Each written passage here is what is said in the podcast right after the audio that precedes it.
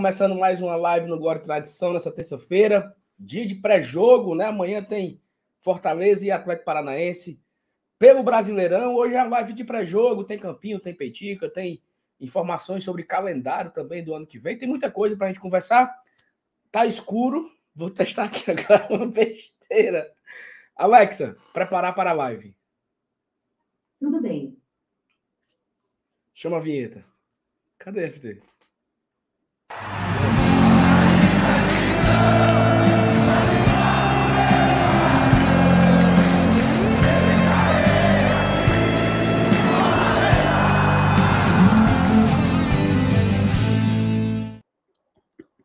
E aí, deu certo?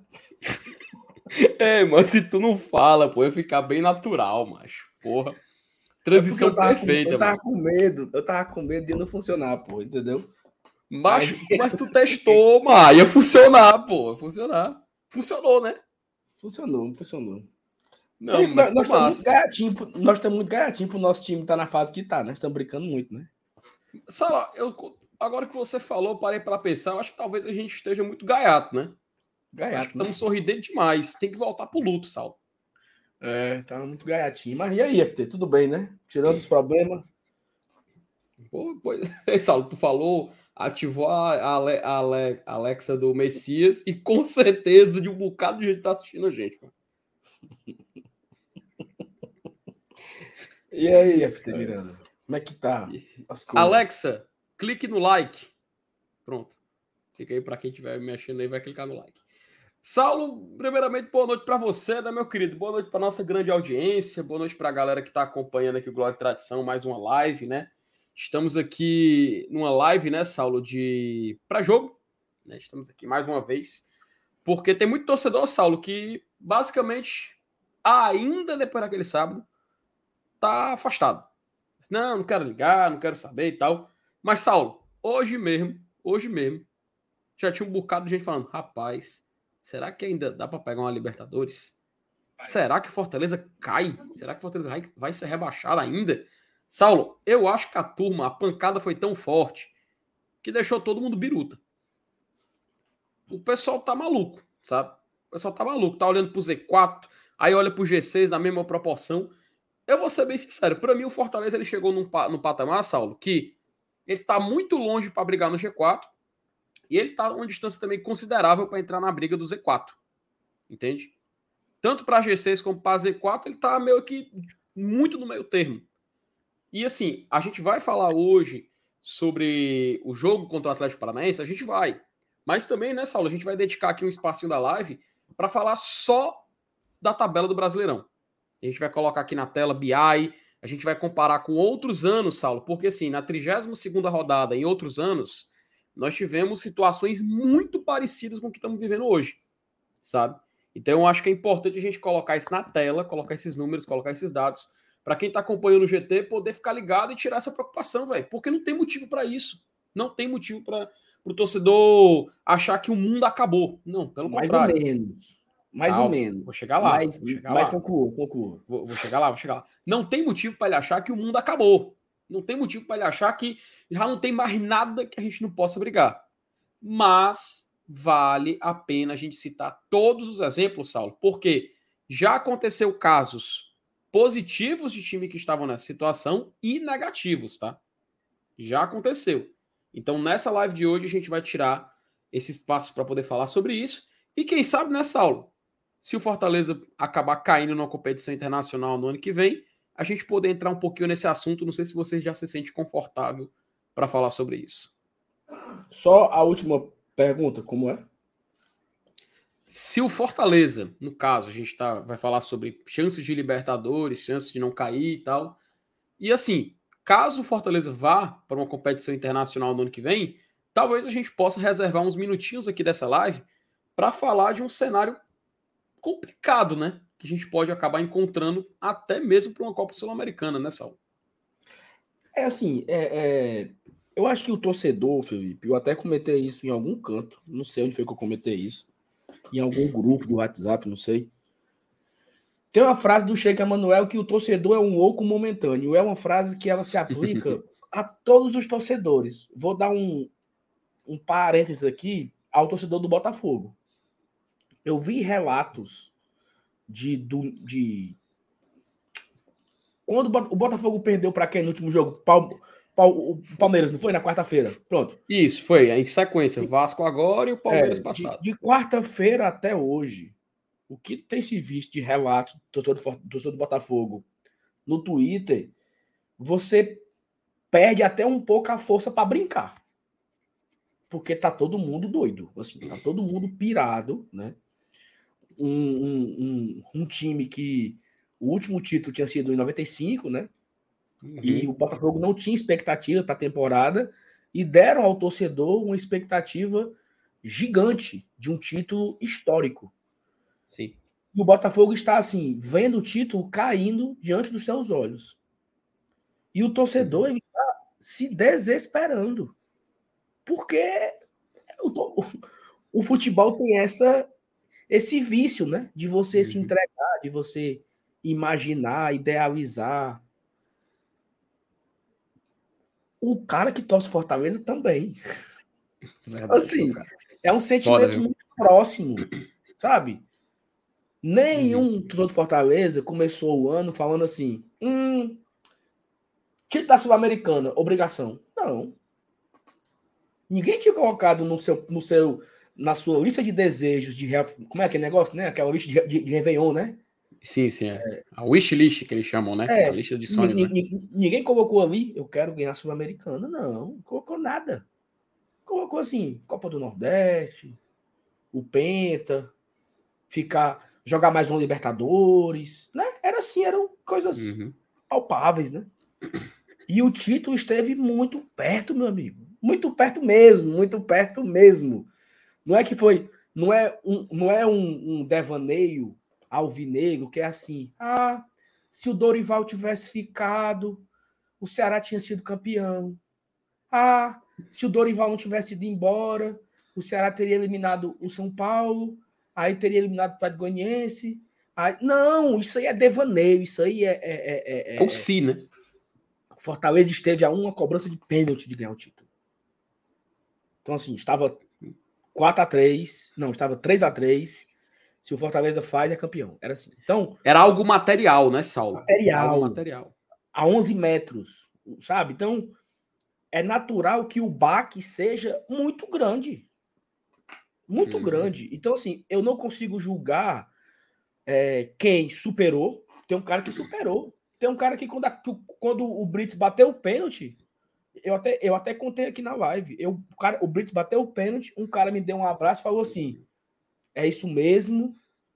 Não baixe a cabeça, não desista de fazer o seu trabalho. Continue fazendo o que você faz no, no YouTube, que é muito bom. E, e foi ótimo. Porra. Esse cara conseguiu reagir muito perto, né? Ele conseguiu uhum. reagir a, a, perder o título ali para ele foi ele engoliu com água ali. Tem cara que tá duas semanas sem dormir. Tem cara que não para de pensar na cobrança do Pedro, do Pedro Augusto. Então, assim, cada um reage de uma forma. Somado a isso, FT, somado a esse episódio aí, né? Esse, uhum. esse cenário obscuro, o Fortaleza perdeu para Vasco, Bahia antes e perdeu para Atlético Mineiro e Flamengo depois. Se você analisar friamente, friamente, friamente, o Fortaleza desses quatro jogos foram três fora, né? Sim. Bahia, Vasco e Atlético Mineiro foram fora de casa e o Flamengo em casa. Em um cenário normal, normal do Brasileirão. Pô, Fortaleza perdeu, digamos assim, né? Fortaleza arrumou um empate com o Vasco, aí ele empatou com o Bahia, né? Empatou com o uhum. Vasco, Bahia, perdeu para o Atlético Mineiro, e perdeu para o Flamengo. Em um cenário normal, esses resultados seriam normais.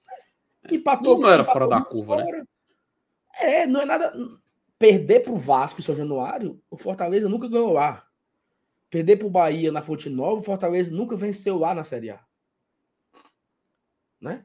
O Atlético Mineiro, já ganhamos algumas vezes, já perdemos também, também teve empate. Então são resultados normais, assim, normais, sabe?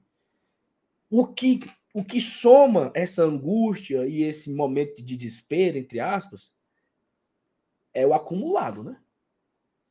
São essas quatro derrotas no, no, no brasileiro, somado ao vice-campeonato sul-americano. E aí, paralelo a isso, você vê equipes como o Vasco, que ganha, o Bahia, que embalou uma boa sequência de vitórias, o Santos, que também ganhou algumas, algumas partidas em sequência.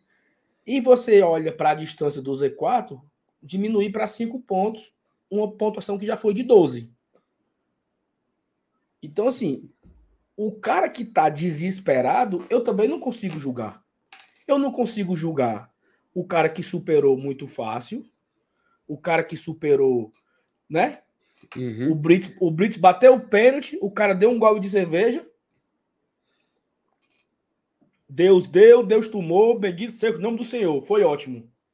Se, tem cara que fez isso. E Sim. tem cara que está desesperado. Quem sou eu para julgar, Felipe? Quem sou eu para dizer quem é certo e quem é errado? Eu acho que cada um tem o seu sentimento de luto, de tristeza, de superação, de desespero. Falando do Brasileirão agora, gera uma, uma certa preocupação natural. Porra, era uma distância de 12 pontos. Todo mundo já imaginando Fortaleza livre. Todo mundo já calculando Fortaleza livre. Sexto ano de Série A. Nunca o Nordestino conseguiu isso e você olha para cinco pontos e o time nos últimos dois jogos não foi tão bem assim, ou talvez nos últimos quatro, né, no brasileiro, uhum. gera uma preocupação. Mas tem uma, uma coisa para se segurar. Esse mesmo grupo, com esse mesmo técnico, com essa mesma comissão técnica, já passou por momentos assim diversas vezes.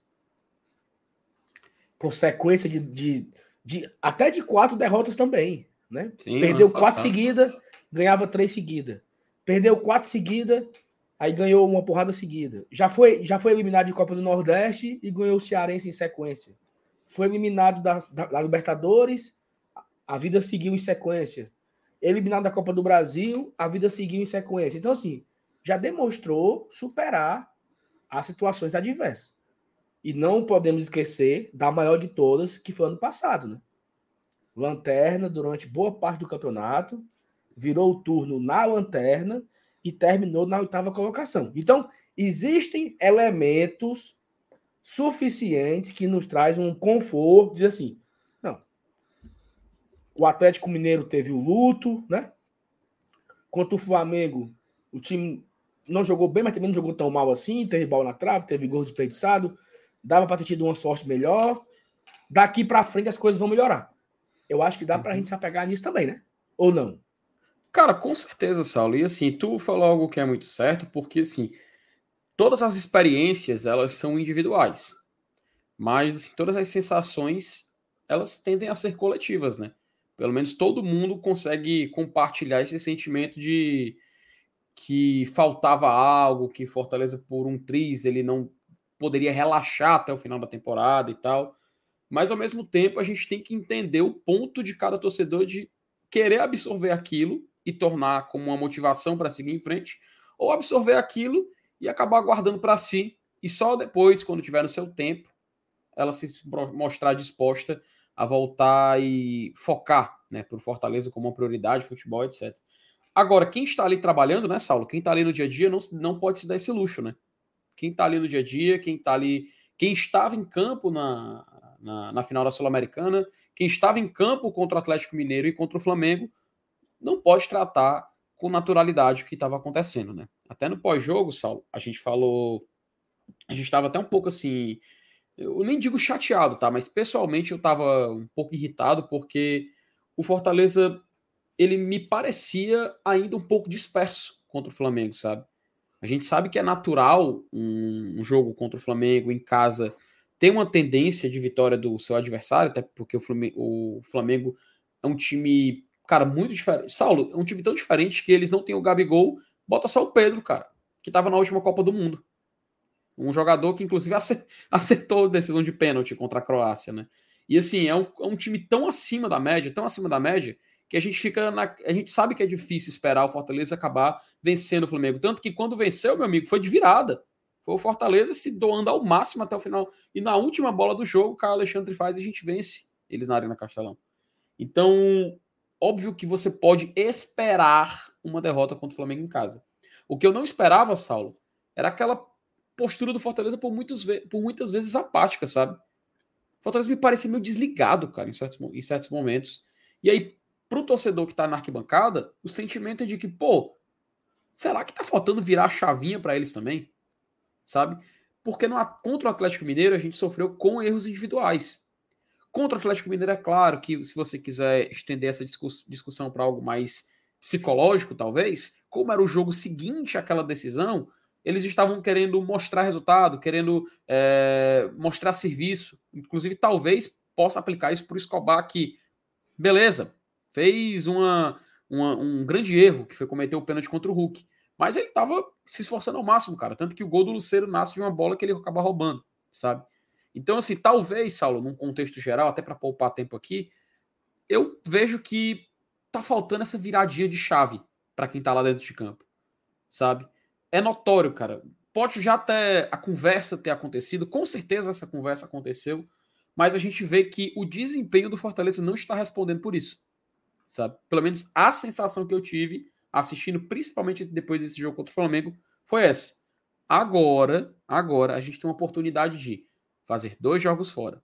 Coincidência ou não, Saulo, o Voivoda não utilizou o Pedro Augusto. Ele não colocou ele em nenhum momento. O jogo de contra o Flamengo, inclusive, era mais, fazia mais sentido ele colocar o Pedro do que o Lucas Sacha. Mas, é, mas ele optou, aí, ele optou pelo Sacha nesse jogo em casa. Mas eu acho também que ele está tendo uma, uma espécie de gestão ali, porque eu não consigo, eu não consigo prever hum. qual será a reação da torcida com o Pedro Augusto em campo. Exatamente. Exatamente esse é o ponto.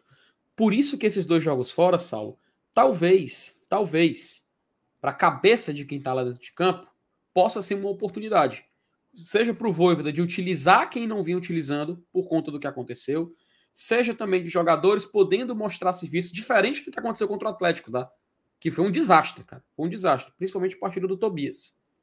E assim a gente, quem sabe, voltar dessa sequência. E o primeiro jogo em casa, Saulo, após tudo isso, é contra o Cruzeiro do meio de data FIFA. Um Cruzeiro desesperado, meu amigo. Cruzeiro que acabou de entrar na zona. Cruzeiro acabou de entrar na zona. O Vasco venceu e jogou o Cruzeiro, que tem justamente esse jogo a menos como diferencial. E aí, meu amigo, é jogo de vida ou morte, Saulo. Porque passa esses dois jogos fora, que eu tô falando que eles vão ser importantíssimos para definir o que vai acontecer até o final do ano, porque olha só a bronca que a gente tem depois. O Cruzeiro que vai jogar a vida dele contra o Fortaleza na Arena Castelão. A gente vai ter o Botafogo, que você já citou aqui no início da live, num desespero medonho para não ter o maior vexame da história de um time que briga por título do Campeonato Brasileiro. Um Palmeiras que está mordidaço para ganhar esse título também. E depois, Saulo, nada mais nada menos do que o Red Bull Bragantino. Os três primeiros colocados da Série A a gente vai receber. Ainda, nós ainda vamos ter o luxo de ter dois jogos desse em casa, tá? o jogo contra o Botafogo numa noite de quinta-feira e o jogo contra o Palmeiras, muito provavelmente às quatro da tarde de um domingo. E aí, meu amigo, depois que passar essa bronca, esse carro, esse corredor polonês, Fortaleza pega só Goiás e Santos, que lutam a sobrevivência na Série A. É muito então, assim, rodada. A, a sequência então, é muito pesada do Fortaleza. Então, Saulo, olha a loucura, cara. Esses dois jogos fora é a oportunidade de recuperar a confiança de quem não vem jogando, é a oportunidade de conquistar pontos, porque precisamos conquistar esses pontos, porque depois daí, meu amigo, é time brigando para não cair, time brigando por título, por título, por título, e depois dois brigando para não cair. Um deles, inclusive, dentro da zona, se não me falhar a memória. Isso, que é o Goiás. Então, ó, é vida ou morte. Essa reta final para Fortaleza é vida ou morte. E é claro que a gente está meio que já adiantando o ponto do que a gente vai comentar, mas antes vamos dar uma passadinha no chat para poder interagir com a turma, né, Sal? É, tem muita mensagem para a gente lendo aí. Eu ver esse desabafo aqui inicial uhum. da gente, né, sobre esse momento. E assim, é, só para acabar esse, esse, primeiro tema, né?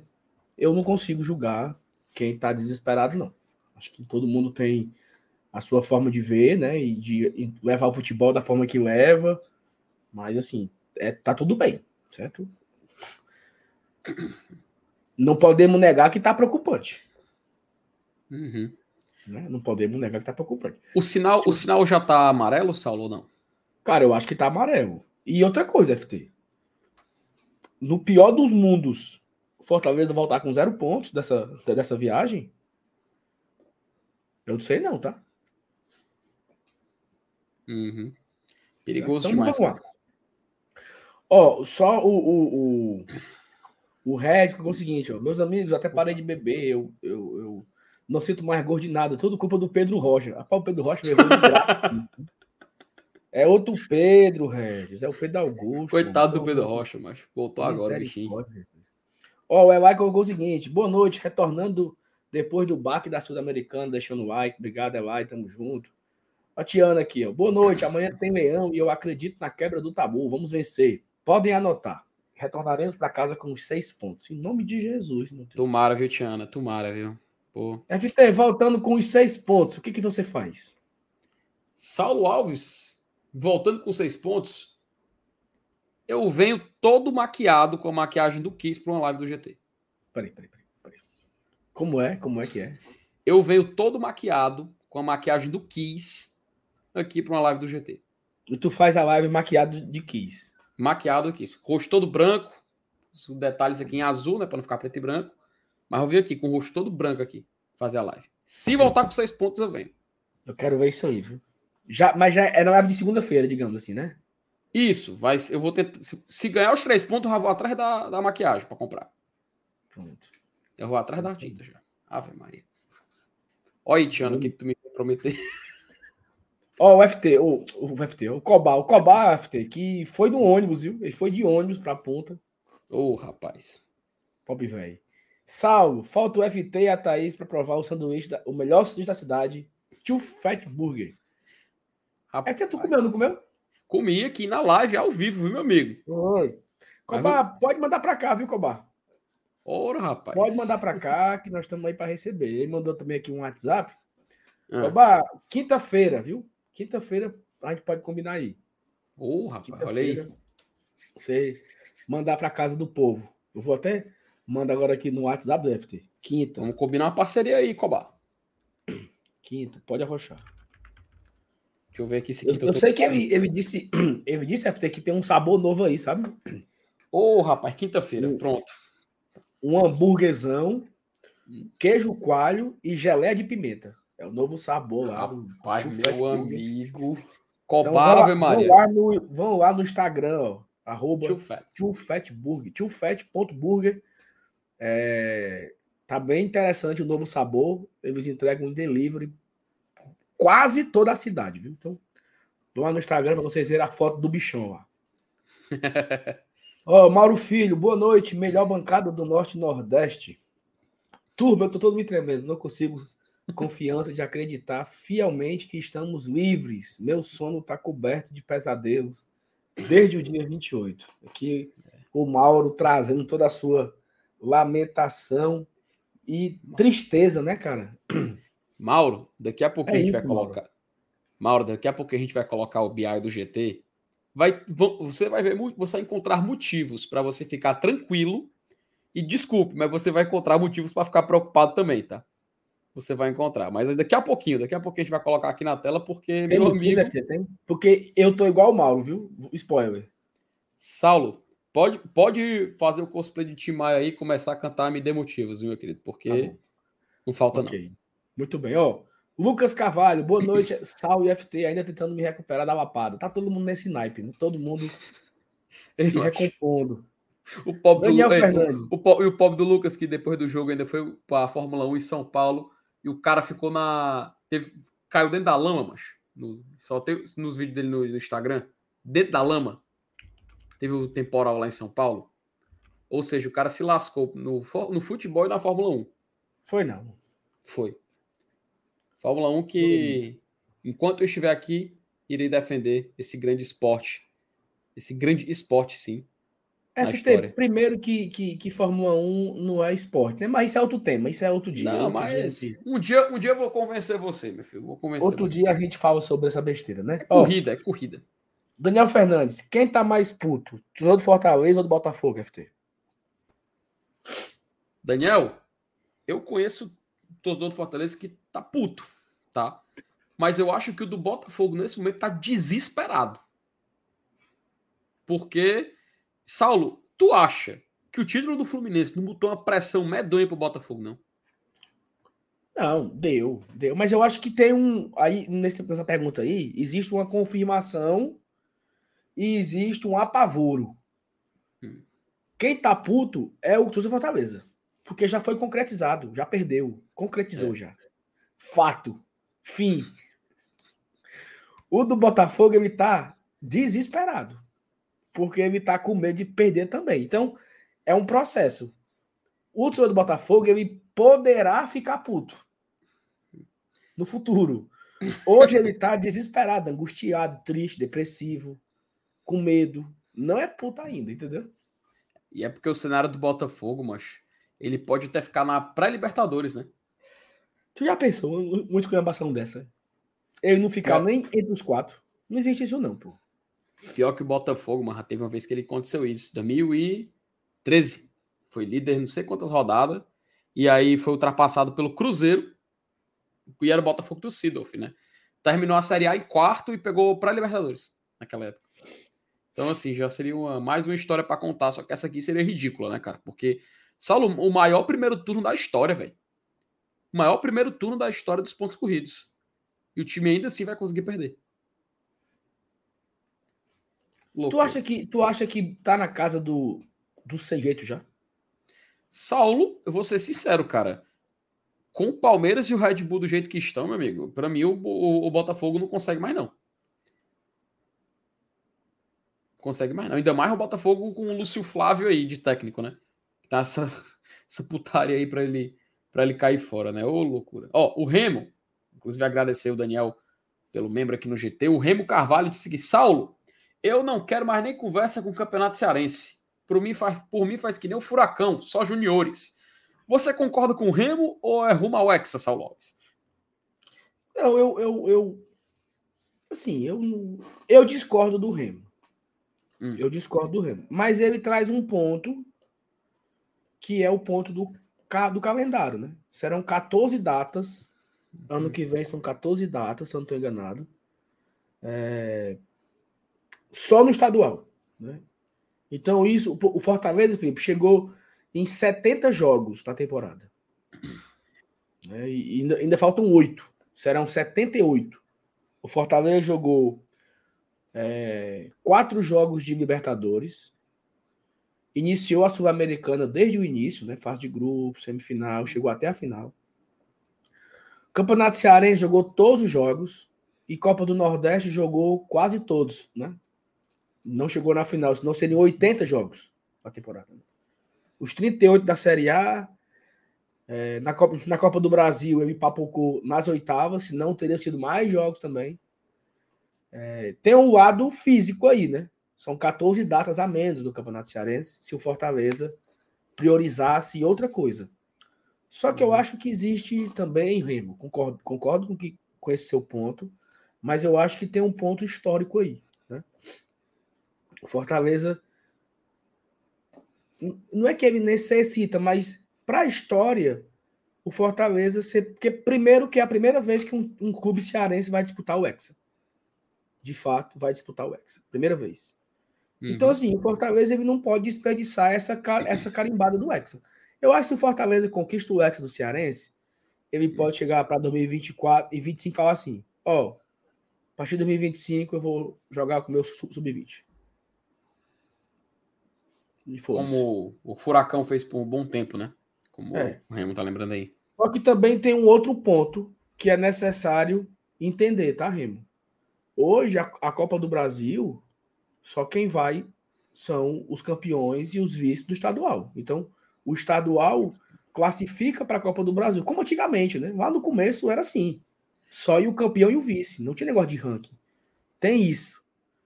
Inclusive o. Santos está fora, né? Do ano que vem já, né? Corinthians está perigando ficar fora da Copa do Brasil do ano que vem. Então, assim, o Fortaleza ele não se dá o luxo de abrir mão do estadual para ficar fora de Copa do Brasil ou até mesmo Copa do Nordeste, né? Porque o Fortaleza ele até teria aí por causa do ranking e tal, mas Enfim, eu acho que são riscos aí que no Fortaleza não precisa correr. O, o Vitória, o Vitória da Bahia, ele vai ser campeão da Série B e ele vai Felipe, se classificar para a terceira fase da Copa do Brasil. Né? Sim. Mas se o Vitória não for campeão, ele não joga Copa do ano que vem. Porque ele não tem vaga na Copa do Brasil, Vitória. Então é aquele negócio, né? Vamos, vou esquecer o estadual, mas o estadual me dá vaga na Copa do Brasil. Eu, o Fortaleza não pode abrir mão da Copa do Brasil. Essa mudança aí foi, foi muito também uma, foi analisada por muitos por uma questão política mesmo, né, cara? De valorização dos estaduais o, e tal. Remo, o, o, Atlético não se preocupa com isso porque todo ano ele vai para Libertadores. Aí é uma questão de escolha, né? Mas se ele não, mas se ele, se ele não for para Libertadores, ele ia ficar fora da Copa do Brasil. Né? Então, assim, às vezes é um risco que. Mas eu acho que o Fortaleza ano... não está nesse patamar ainda, Felipe. Mas nesse ano mesmo, Saulo, o Atlético ele voltou a usar titulares no estadual. Claro. Esse ano mesmo ele voltou já a utilizar. Foi o time principal. Que, que eu, eu me lembro disso aí, que ele utilizou o time principal. Mas faz parte, né, cara? Mas faz parte. Foi muito boa, viu, Remo? Sua, seu indaga, sua pergunta aí, porque, inclusive, claridade do ano que vem, Saulo, só um detalhe, tá? É, a Copa do Nordeste também foi divulgada, né? A fase de grupos, inclusive, começa em fevereiro e tem o seu final, seu encerramento no início de junho, tá? Se o Fortaleza, por exemplo, for para a Sul-Americana, é mais uma dor de cabeça, porque o, a gente vai ter Copa América no ano que vem, tá? Então, a, o calendário da Sul-Americana ele vai ser estreitado, tanto da Sul-Americana como da Libertadores. E aí, Saulo, se dividir em ele vai se dividir em abril e maio e vai ser assim: primeira e segunda semana de abril, Sul-Americana. Terceira semana, torneios domésticos, né? Pode ser Copa do Brasil, Copa do Nordeste, tudo mais. Lembrando que o Fortaleza, no momento, está na primeira fase da Copa do Brasil. Ele vai jogar desde o início, tá? Depois, quarta semana de abril e primeira semana de maio. Em seguida, mais uma semana de pausa para torneios domésticos.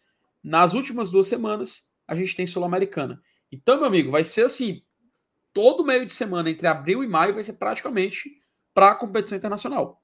Então, caso o Fortaleza for para a Sul-Americana, é mais uma preocupação, porque vai ficar tudo achatado. E se ele estiver chegando longe nessas, nessas Copas, meu amigo, a tendência é jogo sendo adiado, jogo sendo empurrado e a data FIFA, assim, a data FIFA já vai ser utilizada lá na Copa do Nordeste, tá? Então, fica mais esse detalhe aí, porque que vai ser complicado encaixar muitos jogos no calendário, caso Fortaleza vá para a Sula de 2023. O Léo Ivo inaugurou aqui o nosso superchats. Inaugurou não, perdoe. Primeiro, né? A gente já recebeu aqui, né? Léo Ivo, olá, Saulo FT. A Inhaca está com dias contados. Não, não tem quem tenha esquecido ainda o que a gata do Pedro Augusto fez. É, terá a questão do Enem lá do professor Léo Ivo antes da prova de domingo. Ah, galera, sigam o canal do professor Léo Ivo, tá? Léo Ivo aí é, preparando né, uma grande, uma nova geração de alunos, de estudantes aí para essa prova de domingo no Enem. Você vai fazer o Enem, Saulo FT, tu acredita que eu nunca fiz? Olha aí, rapaz. Para tudo tem uma primeira vez, então. Nunca fiz o Enem, cara, porque quando eu. Porque eu sou velho já, né? Eu, quando eu fiz vestibular, eu fiz vestibular tradicional, na UFC mesmo, entendeu? Uhum. Eu fiz vestibular para UFC, fiz vestibular para a US em 2006. Então, já existia o Enem, mas o Enem não dava, não era como é hoje, né? O Enem é o, a, a, junto com o SISU, né? Uhum. O, o, o, Enem dava o, a vaga. Então eu não fiz Enem. Quando eu quando o Enem valer, começou a valer vaga, eu já estava na faculdade fazia muito tempo. Então eu não fiz, eu nunca fiz Enem. Então o Saulo, enquanto o Saulo fazia o seu vestibular, estava lá Finase como atacante do Fortaleza. É. a, a informação para é. a turma. Fábio Ramos. 2006. É, o ataque era Rinaldo e Finazzi, né? E tinha o Valber, tinha o Lúcio. Nossa senhora. Macho Galeano nessa época também, minha nossa senhora. Fábio Ramos, boa noite, bancada. Saulo mandando um abraço. Saulo, manda um abraço para o meu filho Wesley. Nós nos falamos lá na Arena Castelão. Cara, eu encontrei o Fábio, Felipe. É porque eu, eu, não fiz a live ontem. Eu, eu até notei aqui, Fábio. O Fábio, ele Pô, eu esqueci o, o, Ele é motorista. de alguma coisa, cara, lá na Quirais. Encontrei com ele do jogo. Eu, almo... FT, eu almocei no estádio domingo. Rapaz. Cheguei cedo. Cheguei, era antes, antes de uma hora da tarde. Fui naquelas barraquinhas, comi um baiãozão com creme de galinha, farofa, carne, um espetinho e uma coca. Pense e no é almoço, bom. top. Primeiríssimo. Aí eu encontrei o Fábio lá. Então, um abraço pro Fábio e um abraço pro filho dele, o Wesley, né? Tá acompanhando a gente. Valeu, Fábio. Obrigado pelo carinho aí. Tamo junto, viu? Valeu demais. Valeu, Fábio. Assim, o Mário também. Acho que o Mário renovou um membro aqui no Glória de Tradição. Agradecer o nosso querido Mário Oliveira, assim como também o Rafael Souza, tá?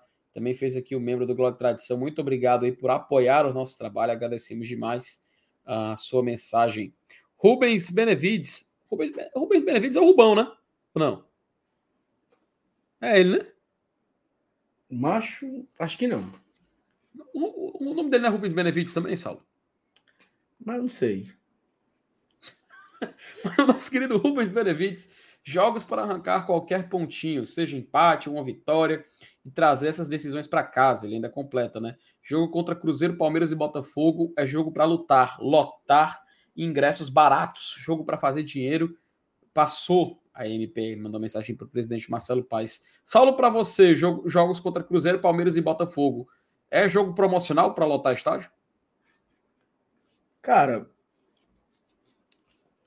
quais são os jogos? Cruzeiro, Palmeiras e Botafogo. E ainda tem o Goiás, né?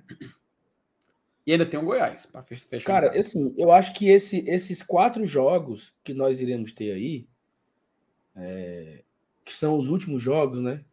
eu acho que o Fortaleza tem que esperar o abraço. Assim, não tem essa de. Eu entendo a lógica do sócio torcedor, mas a grande maioria já é sócio. O cara que é sócio não vai deixar de ser sócio por conta desses quatro jogos. Eu faria promocional para os últimos quatro, né? Para último mês. Então tá acabando o campeonato. É basicamente o último mês mesmo. Que dia 6 uhum. é o último jogo contra o Santos, né? Não é isso? É. Dia 6 de dezembro é o último jogo contra o Santos lá na, lá na Vila. Então, assim, eu, eu fechava, entendeu? Era. era que, que tu acha da pro... O que, que tu acha da promoção, Saulo? A cada, a cada ponto que precisa pra gente ficar, o preço do ingresso. Não, dá certo, não. Dá certo. Armaria, armaria, armaria. Aline Holanda, boa noite, galera. Semana bem decisiva. Temos que nos reerguer e ir para cima. É isso mesmo, Aline. A gente concorda um demais. Esse é o pensamento. Eu, eu, gosto muito da Aline, viu? Gente Beijo, boa, cara. Gente boa demais. Nosso querido Lucas Meirelles. Aí, Saulo, não terá uma entrevista com aquela moça lá? Terá não, senhor. Sabe quem tá falando, né? Macho, eu espero que. Quem? Ela.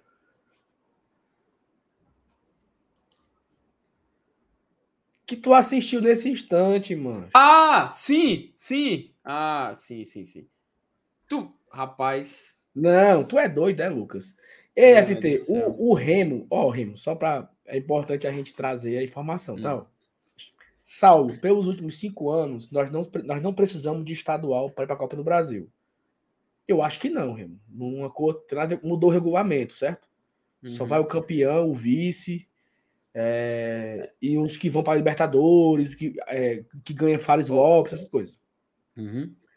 E ele tá o seguinte: e se não for, foca no Brasil na sua. Remo, olha só. Fortaleza esse ano jogou as oitavas de final, ganhou 8 milhões e meio. 8 milhões e meio para jogar até as oitavas. Fortaleza não pode. Né, Felipe? Não. não pode se não. não der para a Copa do Brasil, foda-se. Eu acho que ano que vem, jogar as oitavas beira os 10 milhões, entendeu? Porque uhum. todo ano aumenta, né? Todo ano aumenta um, caro, um carocinho, né? Então o Fortaleza não pode dispensar a Copa do Brasil assim, não, tá? É. E 10 milhões as... é, é, é, sei lá, é, é, é um quarto. Um quarto uhum. não, mas deve ser. Oh, detalhe. Ganha, o que ele ganha na Série A, cara. Então não dá para dispensar a Copa do Brasil, não. É, é a competição que mais paga. Né? Uhum. Porque assim, Saulo, a, a, mudança que aconteceu, até para explicar para a turma, tá? Galera, o ranking da CBF, ele não dá mais vaga para você jogar a Copa do Brasil, tá? Atualmente, houve essa mudança, inclusive, né, em 2022 para 2023, a intenção de valorizar os estaduais na relação que, as, que a CBF tem com as federações estaduais. E atualmente você tem três vagas, tá? Isso eu falando para o estado do Ceará, mas depende do, da federação no ranking. O ranking é utilizado para ranquear as federações na distribuição de vaga, tá? E assim, o nosso estado dá vaga para o campeão, para o vice e para o campeão da Fares Lopes. Tá? É isso. Então ele dá a vaga para esses clubes. E aí a gente tem elencados que o que é o, o campeão foi Fortaleza, o vice foi o Ceará e a outra vaga foi para o Ferroviário. O Ceará, como ganhou a Copa do Nordeste, passou para o terceiro colocado. Aí o Ceará entra na terceira fase e o Iguatu vai jogar a Copa do Brasil esse ano. Tá, Felipe, mas e as outras vagas? Que a gente nunca não vai fechar o número de participantes no final das contas, que atualmente são de 92 equipes. As outras vagas elas são distribuídas em campeão da Copa do Nordeste, campeão da Copa Verde, da Libertadores, da Copa do Brasil do ano anterior, do Campeonato Brasileiro até o sétimo colocado, tá? Além deles, também vai o campeão da Série B. Então a gente tem esses clubes que são definidos como os que vão ganhar vaga na terceira fase. Então ainda existe uma chance, Saulo, do Fortaleza ir para a terceira fase da Copa do Brasil. Ele começar direto nas oitavas da, da terceira fase. Mas para isso ele tem que terminar em sétimo na Série A. Entendeu? Para isso ele tem que terminar em sétimo. Então é um caminho ainda um tanto quanto distante. O sétimo atualmente é o Atlético Paranaense, está com sete pontos na frente do Fortaleza. Quem sabe se a gente ganhar esses dois jogos que faltam e nessa reta final brigar por essa sétima posição, seja algo que vale a pena para começar já a Copa do Brasil do ano que vem na terceira fase. Mas isso a gente só vai descobrir jogando. Tá, tá no mudo, Saulinho, tá no mudo, tá no mudo. Faz tempo que eu falo é isso, é isso, concordo, e eu não mudo. Mas vamos ouvir falar agora da Série A, né? FT vai preparando aí o BI para a gente colocar aqui na tela. Que assim, é... o Fortaleza tem dois jogos a menos, né? É o nono colocado. Inclusive, até rolou um print, FT, não sei se tu viu esse print, hum. que era quando o Botafogo estava a 15 pontos de distância para o segundo. Eu vi isso aí, mas. É Fortaleza era o sétimo com 42 pontos. Passaram as rodadas, o Fortaleza é o sétimo, é o nono com 42 pontos, né? No, no, não mudou, né? O Fortaleza continua com a mesma pontuação já. Inclusive, se a gente olhar ali a nossa sequenciazinha, né? Que não. De quatro, quatro vermelho e um azul, né? Uhum. É, vencemos o América Mineiro lá no final de. no começo de, de outubro, né?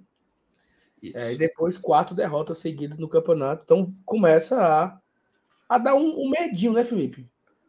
Solo, de fato, cara, de fato, porque apesar do Fortaleza ainda estar na nona colocação, apesar da gente virtualmente, né, se ver como um dos times que a tendência é ficar na Série A e tudo mais, assusta por conta do alto nível de pontuação da turma de baixo, tá? Então eu vou baixar aqui um pouquinho aqui o BI para a gente poder ver aqui a zona de rebaixamento, tá? Que atualmente tem o primeiro clube integrante dela com 37 pontos, que é o Cruzeiro, mas ele tem um jogo a menos que é justamente a partida contra o Fortaleza. Mas vamos dar esses três pontos para o Cruzeiro. Né? Se o Cruzeiro ganhar, o Vasco retorna para a zona. Então, a, a, nota de corte, né, vamos chamar assim, ainda é de 37 pontos, tá? E aí, Saulo, a gente estava até conversando aqui mais cedo sobre os anos anteriores, onde times na 32ª rodada tinham uma pontuação semelhante, tá? No vídeo de hoje do GT a gente falou um pouquinho sobre isso e tal, mas acho que na live aqui dá pra gente entrar mais nesse tema, né, Sal? Preparado? Rapaz, eu tô, viu? E tô com medo. Vou medir pra tu. Vamos começar. Ó, Sal. Ano passado, eu vou aqui mostrar curiosidade de alguns anos e a gente vai descendo aqui até chegar no ponto que importa, tá? Ano passado, na 32 rodada, a gente tinha aqui na zona de rebaixamento. Cuiabá, em 17 com 31, e o Ceará com 34 pontos. Tá longe, tá? Com diferença de 3 pontos para essa nota de corte que a gente definiu em 37, tá? A partir dessa diferença, a gente vê aqui que para o final do campeonato, o Ceará rebaixou com 37 e o Cuiabá não caiu, né? Permaneceu com 41 pontos, tá? Para você ver como a pontuação do ano passado, Saulo, foi baixa. O Ceará com 37, que hoje, hoje é a pontuação da turma lá de baixo, foi o primeiro rebaixado. E o Cuiabá, 41, escapou. E o Cuiabá 21, 38, né? Isso, isso, é. Em 21, Saulo, a gente tem um cenário recente mais parecido com o que aconteceu, o que está acontecendo, perdão, nesse ano. Porque na 32 rodada, Saulo, a gente tinha o primeiro time fora da zona com 37 e o primeiro time dentro da zona com 36 pontos, tá? E aí o que que acontece? Esse aqui é o cenário mais parecido com o 2023, tá? O que aconteceu em 21 é o cenário mais parecido para a parte de baixo. Para a Libertadores a gente sabe que foi bem diferente, mas na parte de baixo a briga também foi nivelada por cima. O Bahia, que ele nesse final de ano foi rebaixado, e o Juventude também, tinham respectivamente 36 e 37 pontos. Se a gente olhar na última rodada, o Grêmio acabou caindo com 43 e o Juventude escapou com 46, tá? Então a gente vê que tem um salto aí bem considerável a respeito das pontuações finais, né? É claro, se o Juventude tivesse 44, tinha permanecido, mas deve ser por volta disso, tá? A pontuação desse final de ano na parte de baixo deve percorrer por volta de 46 pontos para acabar escapando. Até porque Nesse exemplo que a gente tem em 23, Saulo, até vou voltar aqui só para mostrar para a turma, a gente tem um time com jogo a menos, com 37 pontos. E se o Vasco entrar, o Bahia é outro que também tem 37. Ficam empatados aqui em 16 e 17. Então a tendência é ser um pouco maior também do que foi em 21. Mas é claro que isso aí já é outra conversa, já é outra história que a gente quer mostrar é aqui esse detalhe. Tanto que o Minhoca ele falou algo importante aqui, ó. O ano de 2021, se o Bahia tivesse vencido Fortaleza, nós teríamos rebaixado com mais pontos, que seria o Juventude com 46. E aí, Saulo, em 2013 aconteceu a mesma coisa, sabe? O Fluminense, ele foi rebaixado com 46 pontos. Foi aquele ano que teve a o caso da Portuguesa, né, do jogador Everton, não sei se você se recorda e tudo mais. Até, vamos voltar aqui, não sei se o BI, porque assim, teve punição do STJD, né? Então não sei se o BI vai pegar direitinho aqui a, a pontuação. Mas tá aqui, ó. Fluminense, 46 pontos, tá vendo, Sal? Fluminense terminou aquele campeonato sendo rebaixado com 46. E o Criciúma escapou também com 46. E é por isso que eu tô achando, Saulo, que esse ano a pontuação para escapar vai ser por volta disso, tá? Vai ser por volta de 46 pontos talvez 45, talvez até 47, num cenário mais pessimista, 48. Mas o fato é que, em comparação às últimas temporadas, a gente vai talvez ter o 17 colocado com mais pontos sendo rebaixado para a Série B. Se você quiser olhar outros anos também, a gente pode mas olhar. Que, mas só para entender aqui, tu hum. disse que, que ia trazer é, é, palavras de conforto. Cara, peraí, meu amigo, peraí. Primeiro a gente vai na. A gente vai. Vamos passear na Ana aqui, né? Vamos passear na Ana aqui para a gente poder ver e entender, Eu né? Estou esperando a palavra de conforto ainda. Não. Saulo, o torcedor tem que começar a ficar mais calejado. A verdade é essa, tá? Eu, na verdade, engabelei todos vocês. Eu queria só que chegassem até aqui por suas próprias pernas. Mas sim, vamos voltando aqui. Vou mostrar aqui outro exemplo. Vamos passar aqui na Ana, para ficar mais divertido. Nos anos que o Fortaleza estava na Série A, inclusive. Ó, oh, Saulo. 2020, 32 rodada. Olha quem estava aqui com dois pontos a menos. Uma situação parecida, atualmente, dois times empatados, mas dois pontos a menos do que de fato seria, né? Só que 2020 a pontuação é baixa. A gente lembra como terminou. O Fortaleza escapou com 41 e o Vasco caiu com 41. Se a gente olhar aqui 2019 também, acho interessante, porque 2019 foi o ano, Saulo, em que as equipes da parte de baixo menos pontuaram, tá? Tá vendo o Fluminense, 17 com 34 pontos? Decora esse Fluminense aqui, tá? E olha para o Cruzeiro com 35 e o Ceará com 36. Seis rodadas depois, Cruzeiro com 36 foi rebaixado. Ceará com 39 escapou da zona de rebaixamento. Esse aqui foi a pontuação, inclusive, mais baixa que um time já conseguiu se salvar. Foi o Ceará com 39 pontos. 2018, para a gente dar uma passeada também. Se a gente olhar aqui na 32 rodada, tinha time com 34 e o esporte com 36, fora da zona. E terminou com 42 e 43. Então, Saulo, basicamente, se a gente dá uma olhadinha aqui nessa série A dos pontos corridos, a gente vai ver que a pontuação para escapar esse ano tende a ser mais alta, tá? Isso a gente falando para a zona de rebaixamento. Quer comentar alguma coisa antes da gente olhar as chances de Libertadores? Não, é assim, é tá, tá claro, né? Primeiramente que você trouxe aí vários exemplos da 22 segunda rodada, o time que está da zona, o primeiro fora da zona e o segundo fora da zona tem 37 pontos. Né? Isso nunca teve, né? Nunca teve. É, eu acho que é a maior, é a maior pontuação da 32 rodada dessas equipes aí da parte de baixo. Isso preocupa, né? Porque o Fortaleza está apenas a cinco pontos da zona, apesar de estar tá ali é, várias posições acima e dois jogos a menos, isso é que dá um, um, certo conforto para o Fortaleza, né? Mas eu concordo com o que você disse. É, eu acho que o time que vai escapar esse ano vai ser acima dos 45. Eu acho que isso está se comprovando, tá? Eu acho que não, não vai ter aquele negócio de número mágico, 45 escapa. Eu acho que vai ter time aí na última rodada com 45 pedindo a Deus é, para poder escapar. O Minhoca trouxe aqui um ponto, né? Em 2007, o 17 tinha 38, mas Corinthians e Goiás naquele ano tiveram um ritmo fraco de pontos. É, uhum. Foi então, o ano que o então, Corinthians é, caiu esse aí. É, o, o Corinthians caiu em 2007, né? Caiu com quantos, FT? Bota aí, 2000, 2007, pra gente ver. Nossa. Quantos pontos o Corinthians fez da 32 para a 38 Ó, 32 o Corinthians tinha 38 pontos e ele fechou o campeonato com 44. Tá? Então fez, Ganhou seis pontinhos. Só fez, só fez seis pontos em, em seis rodadas, né? Uhum. E caiu por um ponto. Ou seja, o Goiás ali foi o que escapou com 45, né? O, o número mais de 45. Inclusive, eu acho que o Goiás venceu o Corinthians, né? Foi, teve isso no Serra Dourada.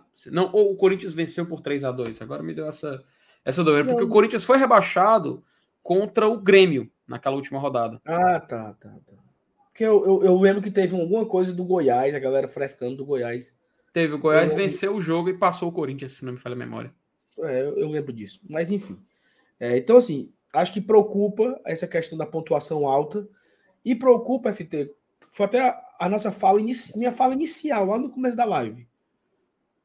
O baque dos quatro últimos jogos somaram a perda do, a perda do título, né? Então, assim, uhum. perdeu o título, mas os, as quatro derrotas dá ao torcedor um medo mesmo. Pô, essa, essa distância que já foi de 12 pontos, agora é apenas de 5 pontos. Nas últimas quatro rodadas, nos últimos 12 pontos disputados, o Fortaleza não caminhou. Ele, né, zerou nas últimas quatro rodadas, inclusive até aquilo que a gente brincava aqui no nosso bloco de seis, de seis jogos, né? Que o bloco 2 tinha sido o pior de todos, porque também teve uma sequência de quatro derrotas. E, e, e, volta agora volta agora a ter uma sequência de quatro derrotas, né? Ali, ó, é Cuiabá, Palmeiras, Bragantino e Goiás.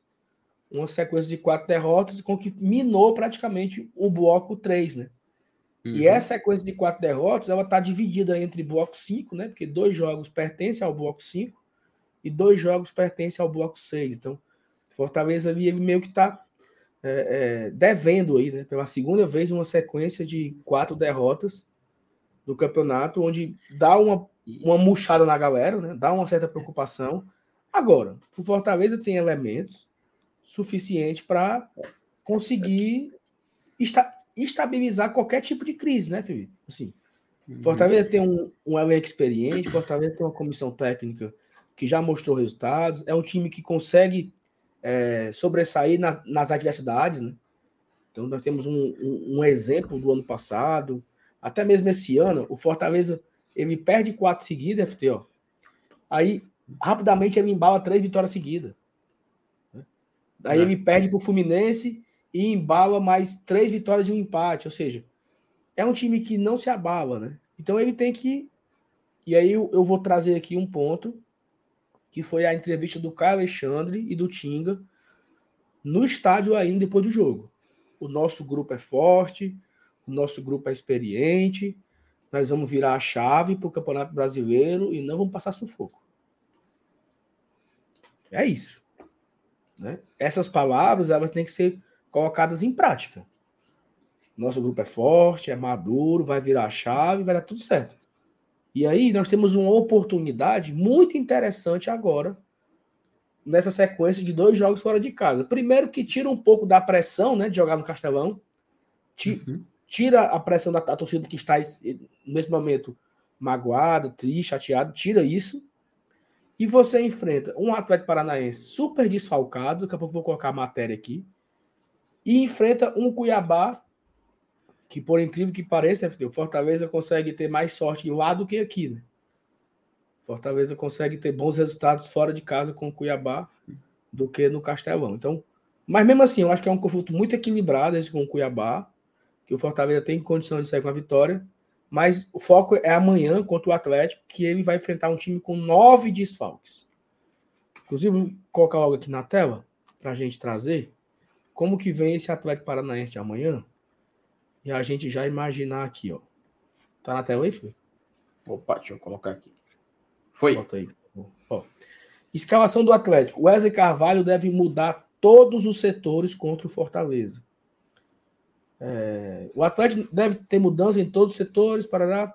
Na zaga, o suspenso Kaká e o machucado Kaique Rocha estão de fora.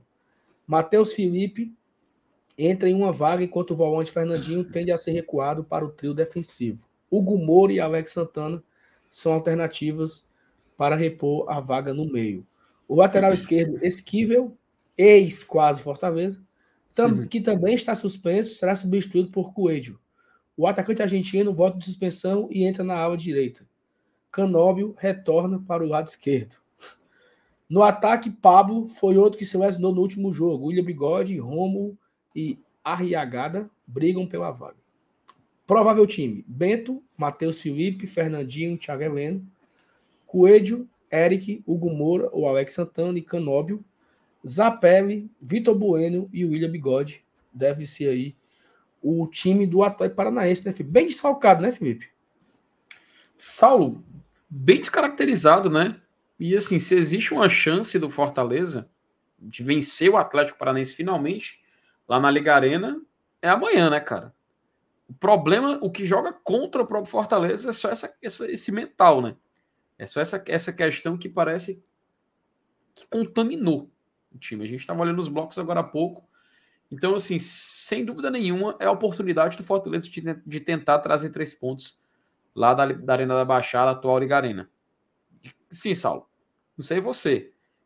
Mas talvez eu nunca vi uma chance tão grande da gente ganhar, mas ao mesmo tempo uma chance tão grande da gente tomar é. essa pecada, sabe? Porque a confiança tá abalada, cara. É difícil a pois gente é. confiar. E aí é assim, né? É, é, a forma do Fortaleza resgatar a confiança, retomar ali a, o bom futebol, é, como é que é a palavra? Exorcizar os fantasmas da torcida é uma vitória. Uma vitória cura tudo, né? Eu até falo aqui que poucas coisas são tão prazerosas quanto uma vitória na Série A.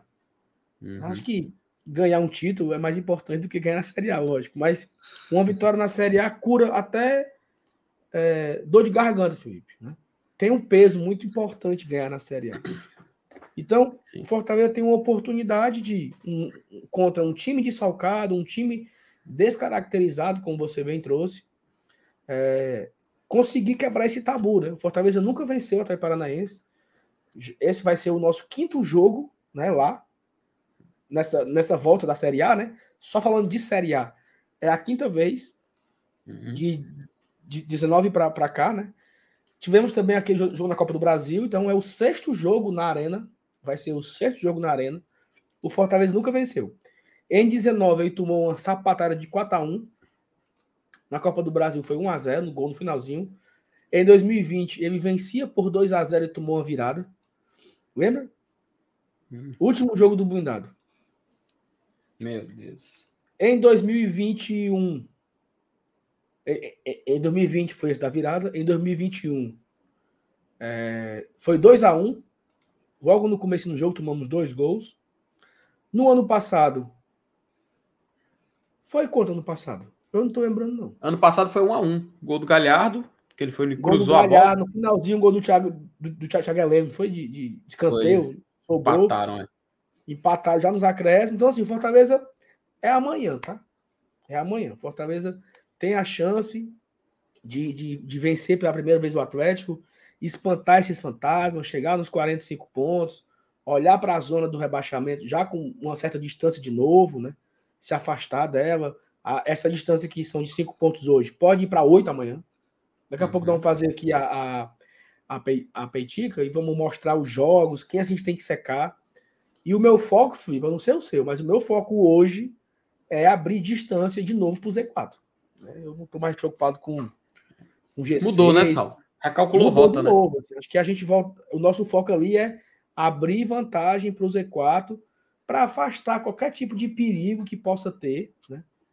Então acho que Fortaleza vai em uma condição, Felipe, é, para esse jogo sem desfalques, tirando o Machuca, né? O Machuca ele tomou cartão amarelo no último jogo. Ele seguiu viagem com o grupo, porque o grupo, o grupo vai de Curitiba para Cuiabá, fazer um, né, é uma viagem só.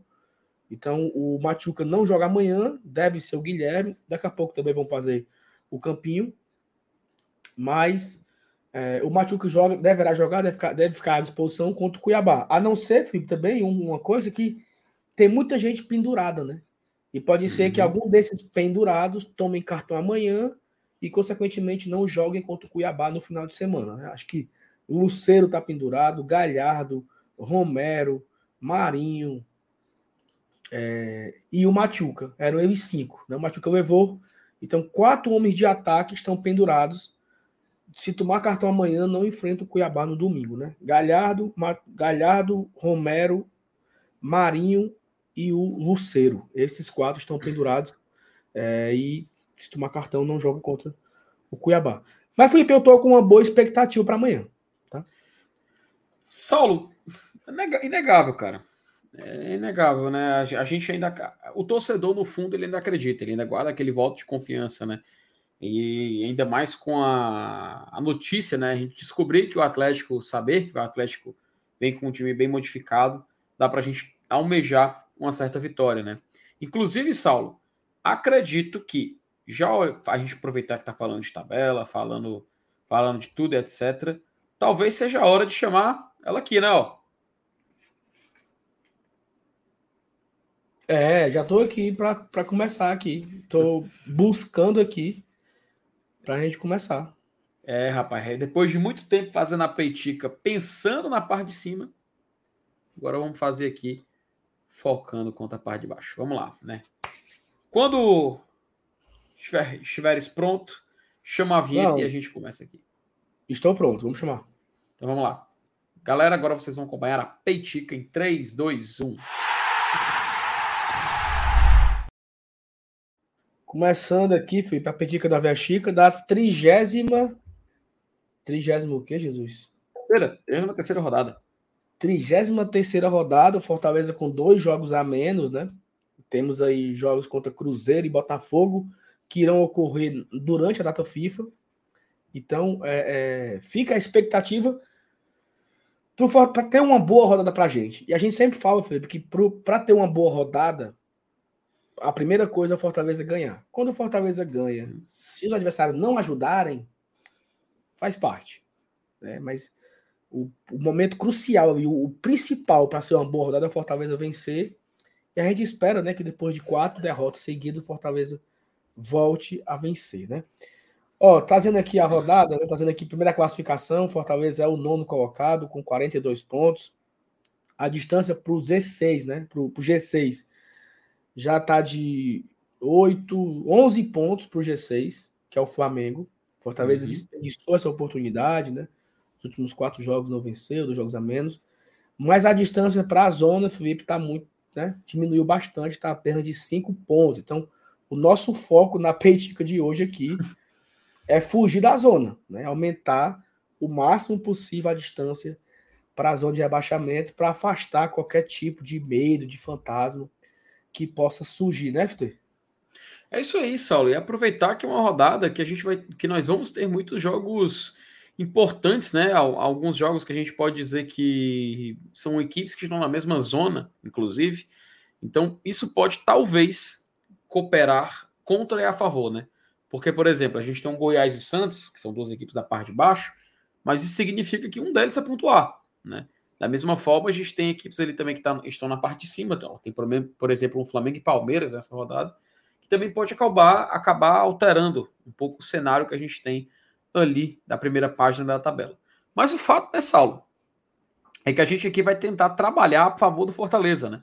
E quem sabe se manter longe, assim, além de tentar se manter na primeira página, se manter longe da briga maluca que a gente tem ali no, na segunda parte da tabela. Então, é isso. vamos começar, e né? Você que ainda não é inscrito no Glória e Tradição, não deixou o like, deixa o like aí para ajudar aqui a gente a fortalecendo aqui o nosso trabalho. Tá? Vamos lá, FT. Inter e Fluminense, né? O Fluminense que acabou de vencer a Libertadores, tá de ressaca. Aí esse tá de ressaca. Esse tá. Mas eu, eu, eu julgo, FT, que o melhor aí é a vitória do Fluminense. Não. I love you, Flusão. Como né? diria. Né? Alan Neto. Alan Neto.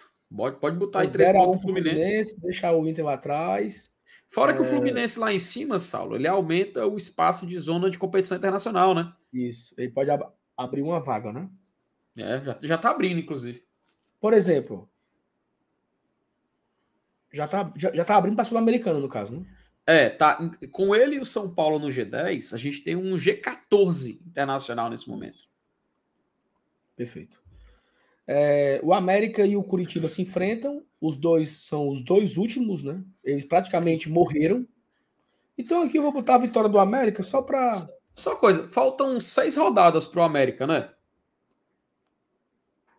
É. Então ele tem o quê? 18 pontos em disputa? É, 18 pontos. 18 pontos mais 23, ele só pode chegar a 41, Sal. Daqui a duas rodadas, o América pode cair já, matematicamente. Isso. É isso. Então eu vou ter que 1x0 a média só para ficar empatado lá. Aí o Pronto. São Paulo recebe o Bragantino, né? E aí uhum. eu vou uhum. torcer pela vitória do Red Bull, porque o Red Bull né, vai estar tá lá em cima brigando por coisas maiores e segura o São Paulo lá atrás também, é. para não ter mais sufoco, né?